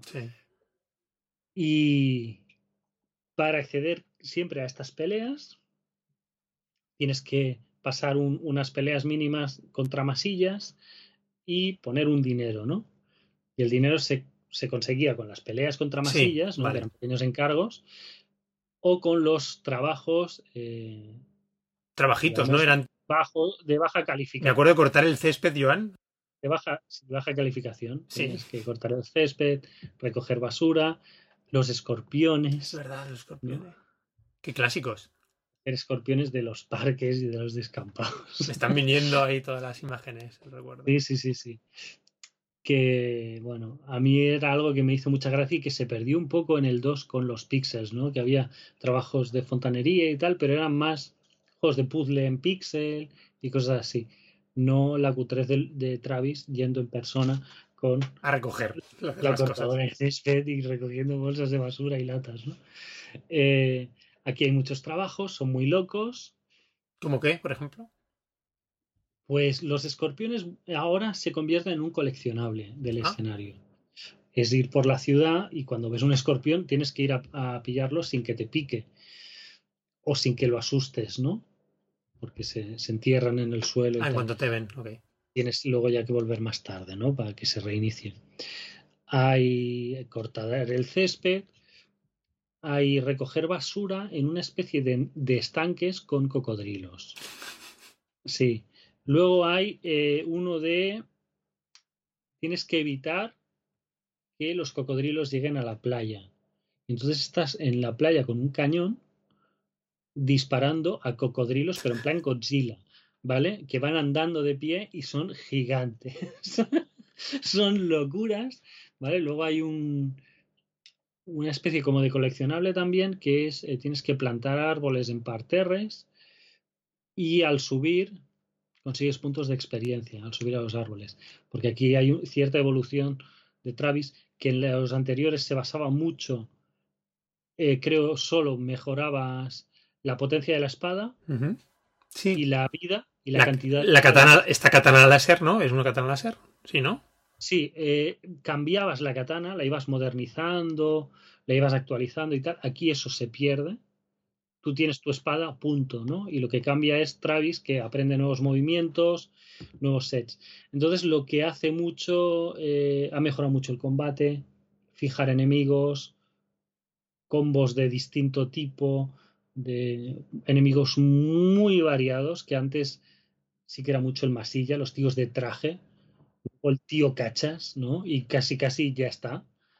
Aquí de masillas hay de muchos tipos, te los mezcla mucho, dos de este y uno de tal, ¿no? Y, cada uno con su mecánica y su diferente. Cinco rondas, entonces hay una que te salen tres de los petardos, luego dos petardos con uno que te dispara a distancia, luego unas ranas que saltan mucho, no sé qué, con sí, es todo muy loco. Entonces, eh, para mí es el mejor. Para mí es el mejor. ¿Y los asesinos qué tal? Que claro, es la, los antagonistas de Travis, que es gran parte de la gracia del juego. Los diseños estos ahora que vienen del... No, no, quiero, no quiero decir mucho, son guays. Son marcianos en este caso, ¿no? Es una invasión. Literalmente, ¿no? Y Travis es, en este caso, es el superhéroe, porque antes era como una especie de de villano metido contra villanos mismos, ¿no? Y aquí va un poco a salvar la ciudad, ¿no? Y a la humanidad en cierta forma, que hace broma o en un par de ocasiones, ¿no? Como de, de me las tengo que ver yo salvando el mundo, ¿no? que es el, el tío más tirado de, del planeta con su apartamento cutre, con su gata obesa, que en este juego tiene un, más papel que en ninguno. Ah eh, Ginny acompaña a Travis en las peleas principales y, y, digamos, interviene de ciertas maneras bastante inesperadas y bastante locas y, ¿Qué? o sea. Qué guapo. Eh, claro, lo que se perdió, yo creo, un poco en el 2 es esa frescura de las locuras, ¿no? Porque al quitar el mundo ibas muy a piñón. Claro. Ya las pantallas, y luego había sus escenas y sus diálogos, pero era muy centrado en Silvia, ¿no? La que te lleva la organización de las peleas y tal, y con el jefe en cada momento, ¿no? Aquí hay más personajes que te vas encontrando, que, en fin, muy divertido. Me he reído muchísimo. Es muy gamberro, es muy fresco, eh, tiene una capacidad de al mismo tiempo homenajear juegos y películas y directores que le gustan ahí un, como un running gag todo el videojuego. Mm, las referencias de Suda son muy serie B, ¿no? En general, aunque hay de todo, ¿no? Bueno, de todo. Sí, hay un poco de todo, hay un poco de todo, pero de videojuegos y tal, de hacerles homenaje y reírse a la vez. Ya. O sea, esto es una mierda que me encanta, ¿no? Y, y está en esos dos mundos y, y en cierta forma, No More Heroes es eso un poco, ¿no? Hay cosas que no le puedes perdonar. Si fuera otro videojuego, dirías, esto es un desastre, ¿no? Esto es muchísimo, es total. Aquí hay muchas veces que es así, sabes que es así, y hay otras veces que no sabes si es putrísimo o es que lo ha hecho así porque le ha dado la gana de verlo así, ¿sabes? O sea, y hay mucha mezcla también eh, audiovisual, me gusta mucho en este es muy... Eh, cómo mezcla el pixel con el 3D, con momentos en dos dimensiones, ¿no? De animación en 2D, de cosas así. Está muy, muy mezclado de... Por ejemplo, hay, hay efectos al mover la katana, al impactar, de salpicar que son como píxeles que saltan, ¿no? Mm. ¿Te acuerdas ya en el original, Joan, que como quitaron en teoría censurado, autocensurado, llámale X, la versión europea y la japonesa exactamente, solo en la americana mantenían los chorros de sangre y lo otro era una especie de, no sé cómo llamarlo, ¿no? El efecto, pero eran puntos negros, ¿sabes? De materia negra que se... ¿Cómo era? Exacto, era como un humo negro en el 2. Como pixelado eh, también, ¿no? Como así. Un poco salió y salían muchas monedas, ¿te acuerdas? Cuando pegabas mucho a los enemigos saltaban monedas a saco. Bueno, todo eso es una suma de cosas que en este explota es bastante espectacular de mm, los combates. O sea, los combates al final no es bayoneta. al final es un juego de acción, ¿no? O sea, es que también. Exacto. Está lejísimos de ser bayoneta. Pero yo creo que también está lejísimos del primer No More Heroes, ¿eh? De los recursos que tienes, los golpes especiales, visualmente, cómo se ralentiza a veces el... Ah, no, te he preguntado lo importante. A ver, claro, el primer, y a lo mejor el primer No More Heroes, claro, la gracia del control con el, con el Wiimote emulando la... así. ¿Y en este también? Sí, yo lo he jugado así. ¿No? Con los Joy-Con. Exacto, algunos momentos sí que he jugado en portátil y entonces, digamos, el movimiento lo haces con el stick derecho, vale. el movimiento que sale en pantalla, las flechitas, ¿no? Arriba, a derecha, lo que sea, ¿no? Para el combo es especial, lo haces con la seta, pero sí, sí, lo he jugado, que hay batallas contra jefes que son muy intensas, son muy largas y son duras, ¿no? Es que claro, cada jefe es la fase, ¿eh? cada jefe es la fase, ¿no? Es un es un boss rush al final en muchos sentidos No More Heroes, ¿no? Un jefe detrás de otro, cada fase es un jefe, básicamente. Sí, aquí lo que pasa es que en los otros sí que había un recorrido de masillas hasta el jefe. Es lo que decías. Y aquí lo ha eliminado completamente. Hay muchos más trabajos y muchos... Por ejemplo, antes del jefe hay unos combates obligatorios. Tienes que hacer tres combates obligatorios, te dan cinco o seis opciones. Puedes hacerlas todas si quieres desarrollar mucho al personaje, ¿no? De ganar puntos, ganar dinero o puedes ir ya a tiro hecho, ¿no? Tienes tres fuera. Pero es más directo y más en, el, en, en lo que es el combate, ¿sabes? En lo otro se sabe entretener mejor, en lo que son los trabajos, la ciudad. lo veo mucho más redondo, mucho muy guay. Y después los jefes en sí, ¿qué tal? Porque yo me acuerdo una de las gracias cuando sobre todo con No More Heroes el original, bueno, y supongo que en el 2 sería igual, que lo tengo pendiente, es ese cambiar de mecánicas de en 10 jefes y buscándole las cosquillas a cada uno, entre comillas, ¿no? Exacto, sí, sigue mucho en esta línea. Y eh, en este yo creo más que en ninguno es en el que pasa más de todo. Es en el que pasa más de todo. Esto ya ha pasado en todos los No More Heroes, no creo que sea especialmente un spoiler, ¿no? Pero de llegar, por ejemplo, a un jefe y aparece un personaje de la nada que lo decapita en el primer instante y entonces, oye, ¿qué haces? No sé qué, tienen una conversación absurda y el jefe de repente es un fulano que no sabes de dónde sale, sí. ¿sabes? Y dices, bueno, pues vale, ¿sabes? O, o que de repente, eh, o al menos no digo todo el combate, pero gran parte del combate sea un minijuego absurdo que lo terminas y ok, ganas y dices, ah, ya está. Bueno, pues vale, ¿no? O sea, tú sigues teniendo tus 10, 10, 12 combates potentes, pero no siempre es fácil preverlos, ¿no? De, de, repente te sales del motel y tienes una pelea durísima contra un enemigo por salir del motel, ¿no? En lo que es, digamos, la zona de parque de juegos, ¿no? De buscar misiones, de buscar escorpiones, de buscar no sé qué. Y eso no cuenta. Pero luego una batalla de un jefe, pues eso, pues puede acabar en una chorrada que haces en un momento. En fin. Eh, es. o sea, sabe sorprender constantemente. Es un juego que he estado 20, 22 horas. Bastante largo. Eso te iba a decir, más que los anteriores, ¿no? No me suena a mí por lo pero es que lo he exprimido mucho. O sea, he, hecho muchas peleas, he hecho muchos trabajos. Claro que eso secundarias. Es decir, que eso en un punto es opcional. Lógicamente te va a venir muy bien para, ¿no? para tu personaje y pasar con más facilidad a los jefes. Eso es. Pero que si quieres también podrías ir más directo y pasar, entiendo, de muchas de estas.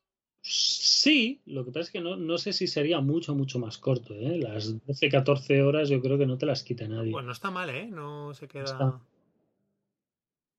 Y pues otro recomendadísimo, ¿no? Para empezar este terminar. Me hecho muy feliz de este juego, de verdad.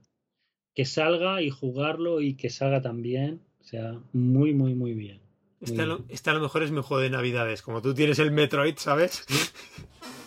Sí, es, es, es fantástico. Mm, me ha puesto un poco nostálgico incluso, porque huele un poco como a cierre.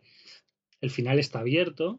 O sea, no es que quiera pase nada, que pero sí que tiene un sabor como como de que ya está un poco todo hecho, ¿no?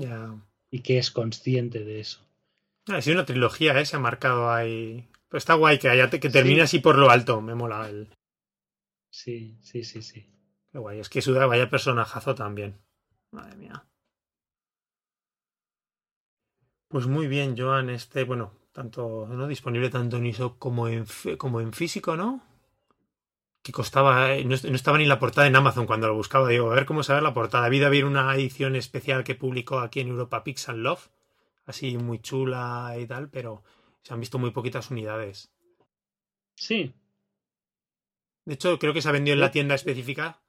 Sí, yo cuando fui a comprarlo, fui a Game a comprarlo. Fui el, el primer sábado y, casi me voy sin el juego, ¿eh? Sí. Porque no encontraban, creo que hay uno, no sé qué, tal, buscando.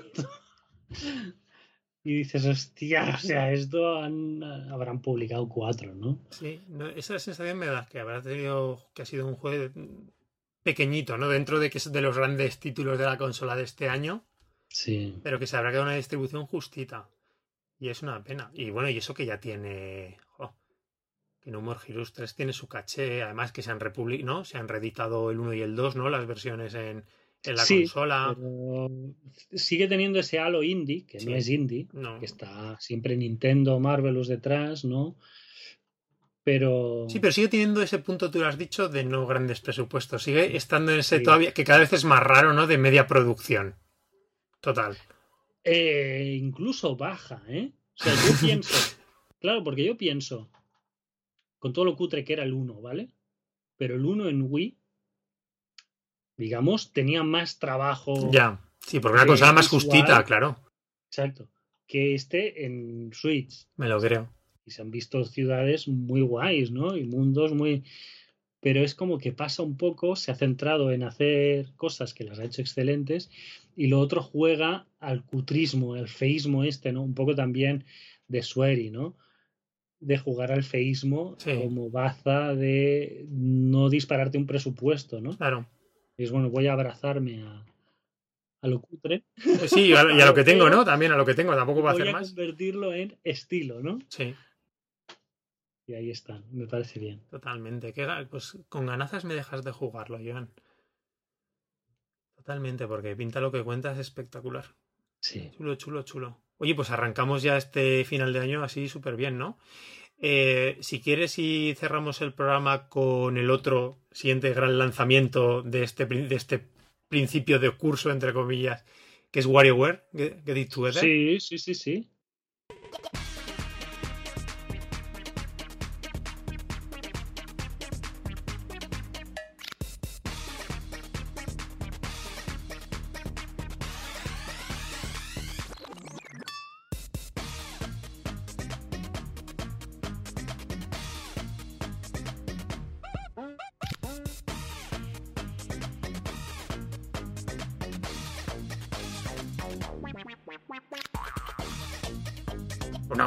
De Wario.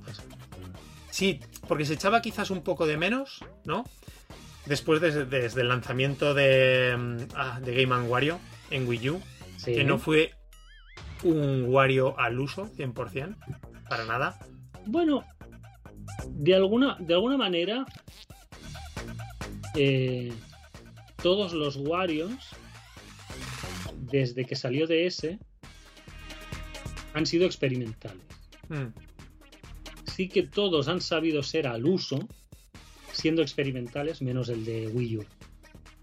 Que el Wii U era más minijuegos, ¿no? Que había al final. Sí. 10, 15 minijuegos, no más. El de Wii U, Joan, yo te, 20. ¿te acuerdas? Yo creo que cogieron, o sea, más que creo que sí, la propia Nintendo, porque no deja de ser un desarrollo entre Nintendo e Intelligent Systems, Sí.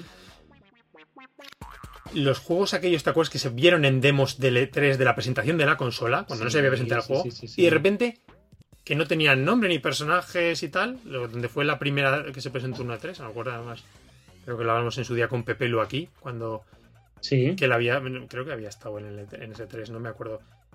Y después aparecieron y los metieron, los integraron, ¿no? Es como aprovecharon ese material Sí. experimental con los juegos también.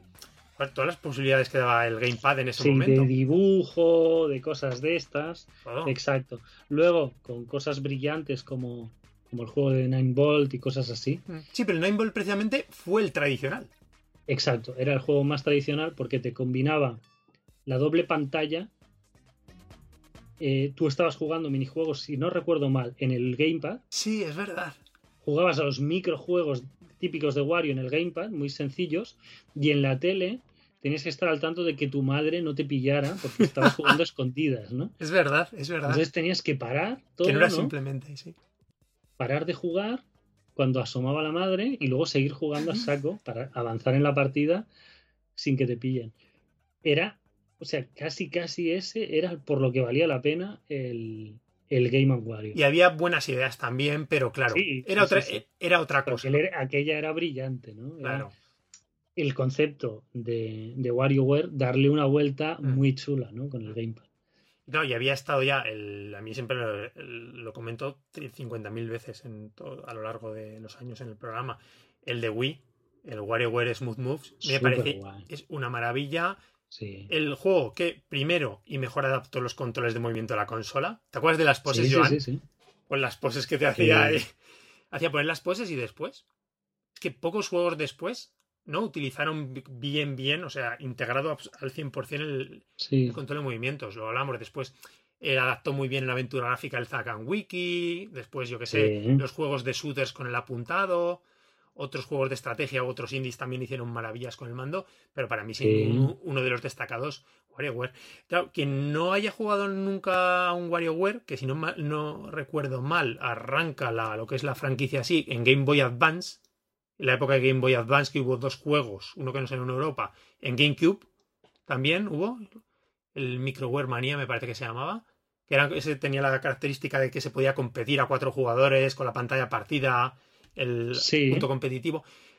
Eh, si nadie jugado nunca un WarioWare, lo que digo es que básicamente es un concepto de jugar a microjuegos que duran unos poquitos segundos. Te dan una instrucción, ¿no? Al principio, eh, corta, salta, esquiva, eh, mm, cualquier, ¿no? Elige el más, elige el más alto. Y en cuestión de 4 o 5 segundos tienes que resolver la acción. Muchas veces no sabes cómo, ¿no? La gracia es. Tienes que descubrirlo, ¿no? Esa parte del proceso, proceso de aprendizaje. A veces es darle a un botón, simplemente dar un salto, o mover un personajillo en pantalla un segundo. O a veces es. No hacer nada. No hacer nada. Estarte quietecito porque la puedes liar, ¿no? Claro. Incluso aprovechaba Wario, con eso siempre ha aprovechado los WarioWare muy, muy bien eh, las características de las propias consolas. Lo que decía, en DS era espectacular.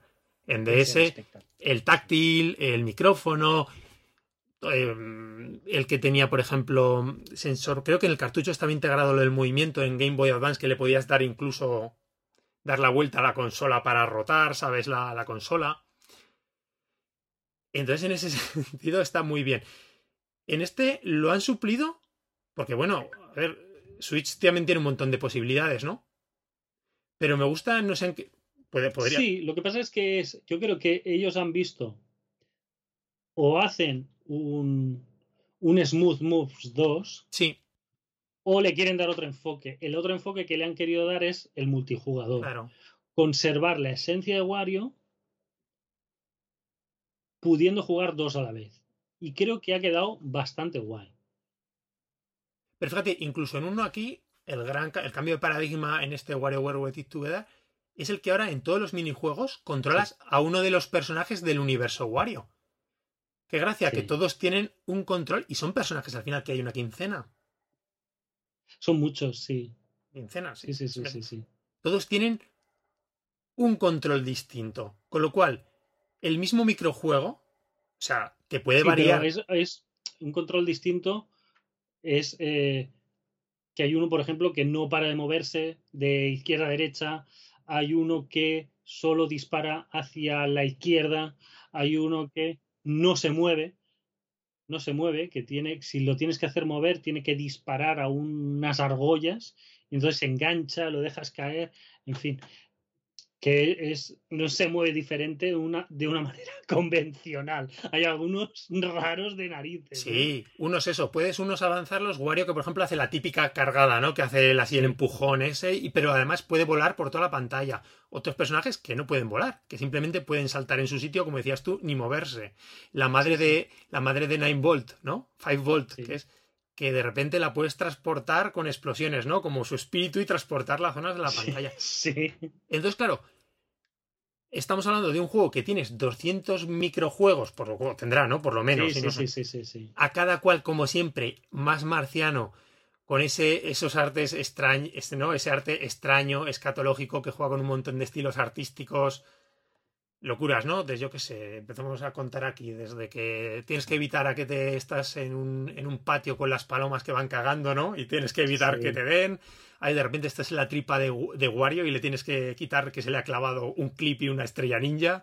Hay uno que es como tienes que evitar que, que se le metan bichos en el helado a unos niños o algo así. Sí, sé cuál es, mirando. Está, hay dos, hay una, o como una gran fuente de helado en una mesa y hay un niño y una niña con cara como ansiosa, ¿no? Entonces tienes que ir apartando lo que se acerca y si fallas, de repente cambia una cara súper grotesca.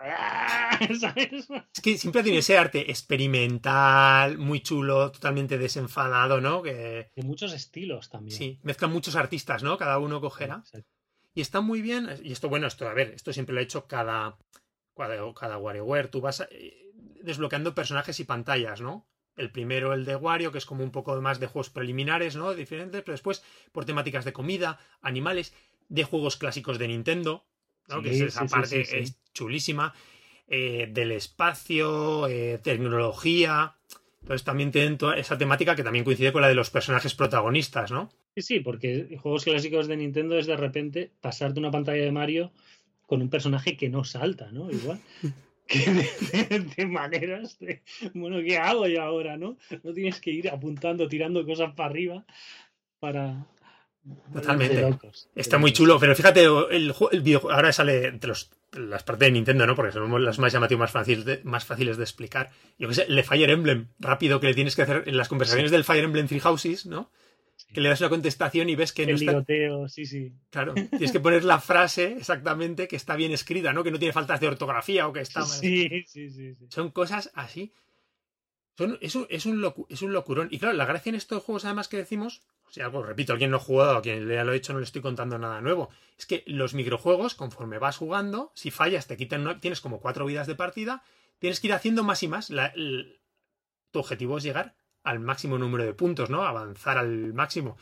Con la gracia de que los juegos cada vez, ya decimos, se van acelerando, cada vez tienes menos segundos para hacerlo y encima tienen un montón de variantes. Normalmente 3, 4 que cambian la propia mecánica del propio microjuego, cambia, que puede ser un obstáculo extra. Sí, exacto. O, puestos en sitios diferentes. O... Exactamente. Que claro, lo que decimos, combinado ahora mismo entre el número bestial de microjuegos, el número bestial de personajes con sus diferentes controles, Sí. Vamos. estás jugando con otra persona. Ah, y si juegas a dobles. Tú has jugado más a dobles, ¿no? Yo, yo he jugado casi todo a un jugador. Yo lo juego casi todo a dos. Y entonces, claro, hay el momento de.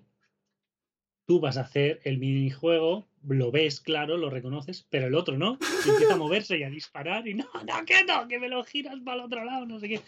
Está muy guay. O sea, em, a mí me gusta sí que es verdad, ¿eh? yo siempre tendré el recuerdo de DS y Wii como juegos brillantes, ¿no? De, mm, porque te, te enseñaban juegos en aquel momento que no creías posibles. Y esto es así. O sea, esto es así. Había momentos de juegos de DS de, de eso, del micrófono, de no sé qué. Tú estabas ahí con, con el chip de botones y palanquit y cruceta y de repente nada de eso funcionaba, ¿no? Tenías que hacer mil cosas.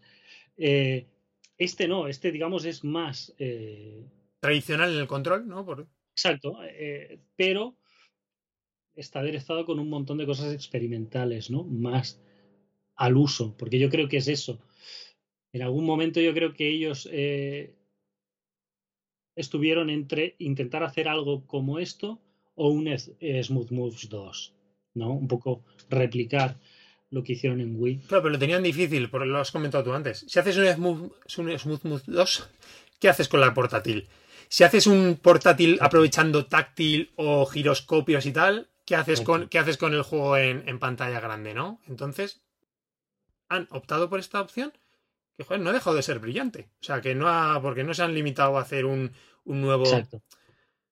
Yo hace poquito, me acuerdo, el año, eh, hace un par de en Wii U, me bajé de la consola virtual porque no había jugado el de Game Boy Advance, que es chulísimo, pero es más tradicional de botones en general. Joder, y hay un gran cambio con esto, ¿eh? La jugabilidad poco se parece. Claro, claro, es que es que es eso, no, no es volver a apretar botones, darle a la palanca y ya está, ¿no? Es muchas más cosas, o sea, no, no, no, no, no se han no han hecho el de Game Boy Advance ahora. Totalmente. A mí me gusta Intelligent Systems, también te lo, me y me repito de nuevo siempre, pues como estudio, ostras, que sabe darle cada nueva entrega de grandes franquicias que tienen consagradas, que la gente más está pegada a ellas. Ya hablemos del panda que nos ha quedado la gente, lo hemos hablado mil veces, con Paper Mario, ¿no? Por ejemplo. O también, fíjate cómo les van dando toque a los, a los, a los Fire Emblem, ¿no? Como les van metiendo caña también y añadiendo cositas, aunque sean. No paran, no se están quietos, experimentan, no tienen miedo a ir avanzando hacia adelante. Me parece una chulada. Mucha gente se quejaba ya, no sé, habrás leído, tal, que si duración y tal es verdad. El modo historia, porque es una chorrada, puedes llegar. Cada, tienes los minijuegos, microjuegos, y al final en cada, en cada mundo siempre tienes. A cuando haces 10 o 15, ¿no? Como un, microjuego más grande, un minijuego más largo. Sí, el jefe. El jefe, exactamente. El que te sirve para recuperar una vida si has perdido y seguir avanzando. Eh, entonces, bueno, eh, lo que te decía, tiene... Es muy sencillo, aquí te dan a, a, cholón. Sí. te dan es fácil lo que es llegar al modo historia, porque es la gracia que desbloquear todos los personajes, porque también así va ganando en profundidad del juego, ¿no? Conforme vas personajes vas añadiendo. los minijuegos, porque tú haces una ronda, luego vas a ese mundo y te faltan 5 o 6 juegos de, esa zona, ¿no? Tienes que repetir, te hacen repetir, sí. Claro, cada zona que tiene 15, entre 15 y 20 minijuegos, ¿no? Sí, no pues así. Si los 5 o 6 te faltan a la primera ronda o 5 o 6 te faltan. Mínimo. Sí. Entonces, joder, tiene una cantidad de, de contenido bestial es que es así, porque la gente, no, es que esto dura dos horas, no, macho. O sea, esto es de juego para machacar disfrutando, sacando, picándote a las puntuaciones. Han añadido en este, este sistema, no sé si te has fijado, el de logros que han metido de medallas. Que tiene al final un apartado en el, menú de medallas. Es como logrillos de las puntuaciones en tal pantalla, desbloquea, saca el modo historia, haz específicos de esto con tal personaje de tal forma, ¿sabes? ¿Sabes? Enciende. El menú, por cierto, es el de Star Allies. ¿Sí? Es el mismo menú que el de Star Allies. Sí, sí, con los botones grandes, digamos, el modo historia, no sé qué tal, organizado y todo igual, ¿eh? O sea, ahí sí que han dicho, tira, este está bien. Y está guay, yo no sé si has desbloqueado todo, Joan, tienes el modo Popurri, que es un montón de, de juegos para algunos individuales, pero más para jugar en multijugador, de estos locos. No, porque fíjate que nosotros hemos hecho lo mismo como tres veces. Vale porque hemos jugado en casa bastante con, la cría, pero luego vino una amiga y repetimos la, la primera zona, luego fue a casa un amigo, se llevó el juego y estuvieron jugando al principio del juego en su consola. Si le enseñas a alguien la primera vez, le ves. Exacto, exacto. Claro.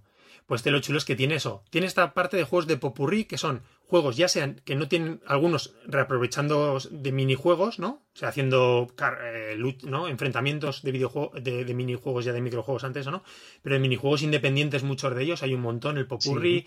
Tienes la parte de un reto online también que se ve a la semana. Tienes lo que llaman la Wariopedia, que es tienen los minijuegos sueltos para jugar, entrenarlos o lo que sea, ¿no? Tienes disponibles. Eso eh, nos metimos. Claro. Porque te va acelerando cada vez más. Te metes en un claro. juego. El mismo, ¿no? Y todo el claro. mismo lo puedes hacer como 50 veces y al final es de locos porque estás haciendo exactamente lo mismo. Es, divertidísimo. Y que me estoy dejando, y también tienes una parte con los propios personajes que les puedes subir de nivel. No sé si lo has visto, que les puedes. El, el típico coleccionable que estaba en el Game Wario con las bolitas. ¿Te acuerdas con las que puedes conseguir las bolitas de objetos de los personajes? Les puedes hacer regalos para personalizarlos que para eso te sirven las monedas del juego, básicamente. Entonces, vamos, yo llevo 20 horas ya con el casi rozando. Es, muy guay, es muy gracioso. Las risas yo que se han echado las crías o yo mismo con las lo, lo dices tú, te sorprende. Siempre está bien recogerle, meterte en la nariz de alguien, romperle los dientes, meterle el tamponar los mocos ahí. Ese humor desenfadado que te decía súper escatológico. Bueno, eh, aquí a la cría le hace mucha gracia. Hay uno que está como mellado que le faltan dientes. Entonces está cerrando la boca y tienes que meterte en el hueco para que no te aplaste, ¿no? Y cuando te metes y cierra la boca, es como que los dientes se ríen y te aplauden, ¿no? Sí. Es como grotesco, raro, ¿sabes? ¿Qué es esto, tío? Es brutal. Hay tantos, tantos, tantos ejemplos, ¿sabes? Que son cada microjuego es un mundo de diseño, algunos lo bien pensados que están, a ver, que ya tienen un, Estamos hablando ya de décadas haciendo microjuegos de estos. O sea, que es, es divertidísimo. E incluso te siguen sorprendiendo, ¿eh? Las variaciones, algunos te siguen, incluso las propias variaciones del mismo. Yo súper recomendadísimo, ¿eh? O sea, es que le tenía muchísimas ganas. tenía un poquito miedo a ver cómo funcionaba el tema este de los personajes, ¿no? En, en pantalla. Sí, pero al final es eso, ¿no? Ah. Para hacer un juego que funcione en portátil, en tele, que pueda aportar algo nuevo como es jugar en parejas y tal, creo que los, los personajes eh, acaban aportando más. Yo creo que no le quitan nada. Porque, porque luego eh, tú puedes montar tu equipo de personajes. Eso te lo hemos comentado, es verdad. Exacto. Y más o menos ya te va poniendo con una cara sonriente, una neutra y una enfadada, si ese personaje va a encajar no mejor o peor, ¿no? Entonces tú te haces un poco un equipo variadito, ¿no? Te coges muchos versátiles, eh, en fin, pero que sí que, está, está guay. Eso está guay cuando juegues alguno de los retos online algún día. El primero, porque se van cambiando cada semana, ¿vale? Este, el de la última semana que han publicado, simplemente hacen el menor tiempo posible los microjuegos que hay, ¿vale? Pero en el otro eran, era una puntuación. La puntuación dependía del tipo de personaje que llevabas. Porque unos, unos personajes, al ser más difíciles por lo general hacer ciertos tipos de microjuegos, te puntúan Claro. más. Está en ese sentido, sí, porque varía totalmente. Pues por mi parte, la verdad, yo creo que también por la tuya, Joan, ¿no? Súper recomendadísimo. Wario. Sí, a ver, WarioWare sí. yo creo que nunca ha perdido la forma. Game Wario fue una cosa un pelín más extraña de la franquicia, ¿no? Pero. Pero vamos, el juego me ha parecido genialísimo y brutal. Sí. Genialísimo y brutal. Bueno, pues yo creo que con esto cerramos, que nos hemos pegado buen tute, ¿no? Sí, tanto, sí, sí. Yo ya hablaremos el próximo programa. Yo fíjate, este verano jugado muchas cositas, muchas de tus recomendaciones fijas que hemos aprovechado para es el Return de Obradin. Ahora estoy terminando Rocky también, que es una maravilla. Pero juego Sí. también cosas muy, muy interesantes. Terminé Olilla, el The Friends of Ringo Ishikawa, que tengo muchas ganas de hablar Sí. del juego. Y muchas más cositas he jugado. Ahora no tengo el listado aquí, pero ha sido un verano que pequeñas cositas cortas, pero Iremos repasando, iremos ido puliendo. repasando. Sí, sí, con tiempo. Bueno, ya muy bien. Eh, recordamos que tenemos página web que es nintenbit.com. La actualizaremos ahora con nuestro nuevo programa. Que si los oyentes quieren contactar con nosotros, pueden hacerlo a través del correo electrónico que es contacto arroba. Que también estamos en redes sociales, o en red social, mejor dicho, que es, estamos en Twitter. Sí. Eh, y que eh, también el podcast lógicamente se puede descargar directamente a través de nuestra página web o también estamos en iTunes y otras plataformas de podcast como iVoox. Muy bien, Joan. Joder, da gusto así iniciar, ¿verdad? El curso. Con juegos guapos todo, tío. Sí, sí, sí. Impresionante. Metroid dentro de dos días. ¿Qué Metroid? Metroid, Disco Elysium. Buah, esto va a ser. Sí, sí. Y The Good Life, ¿eh? Yo tengo The Good ganazas, Mm. Porque es, es un año, está siendo un año un poco marciano, ¿eh? De juegos, de juegos raritos. Eh, Yo a favor, a favor. Pero bueno. consolón, consolón.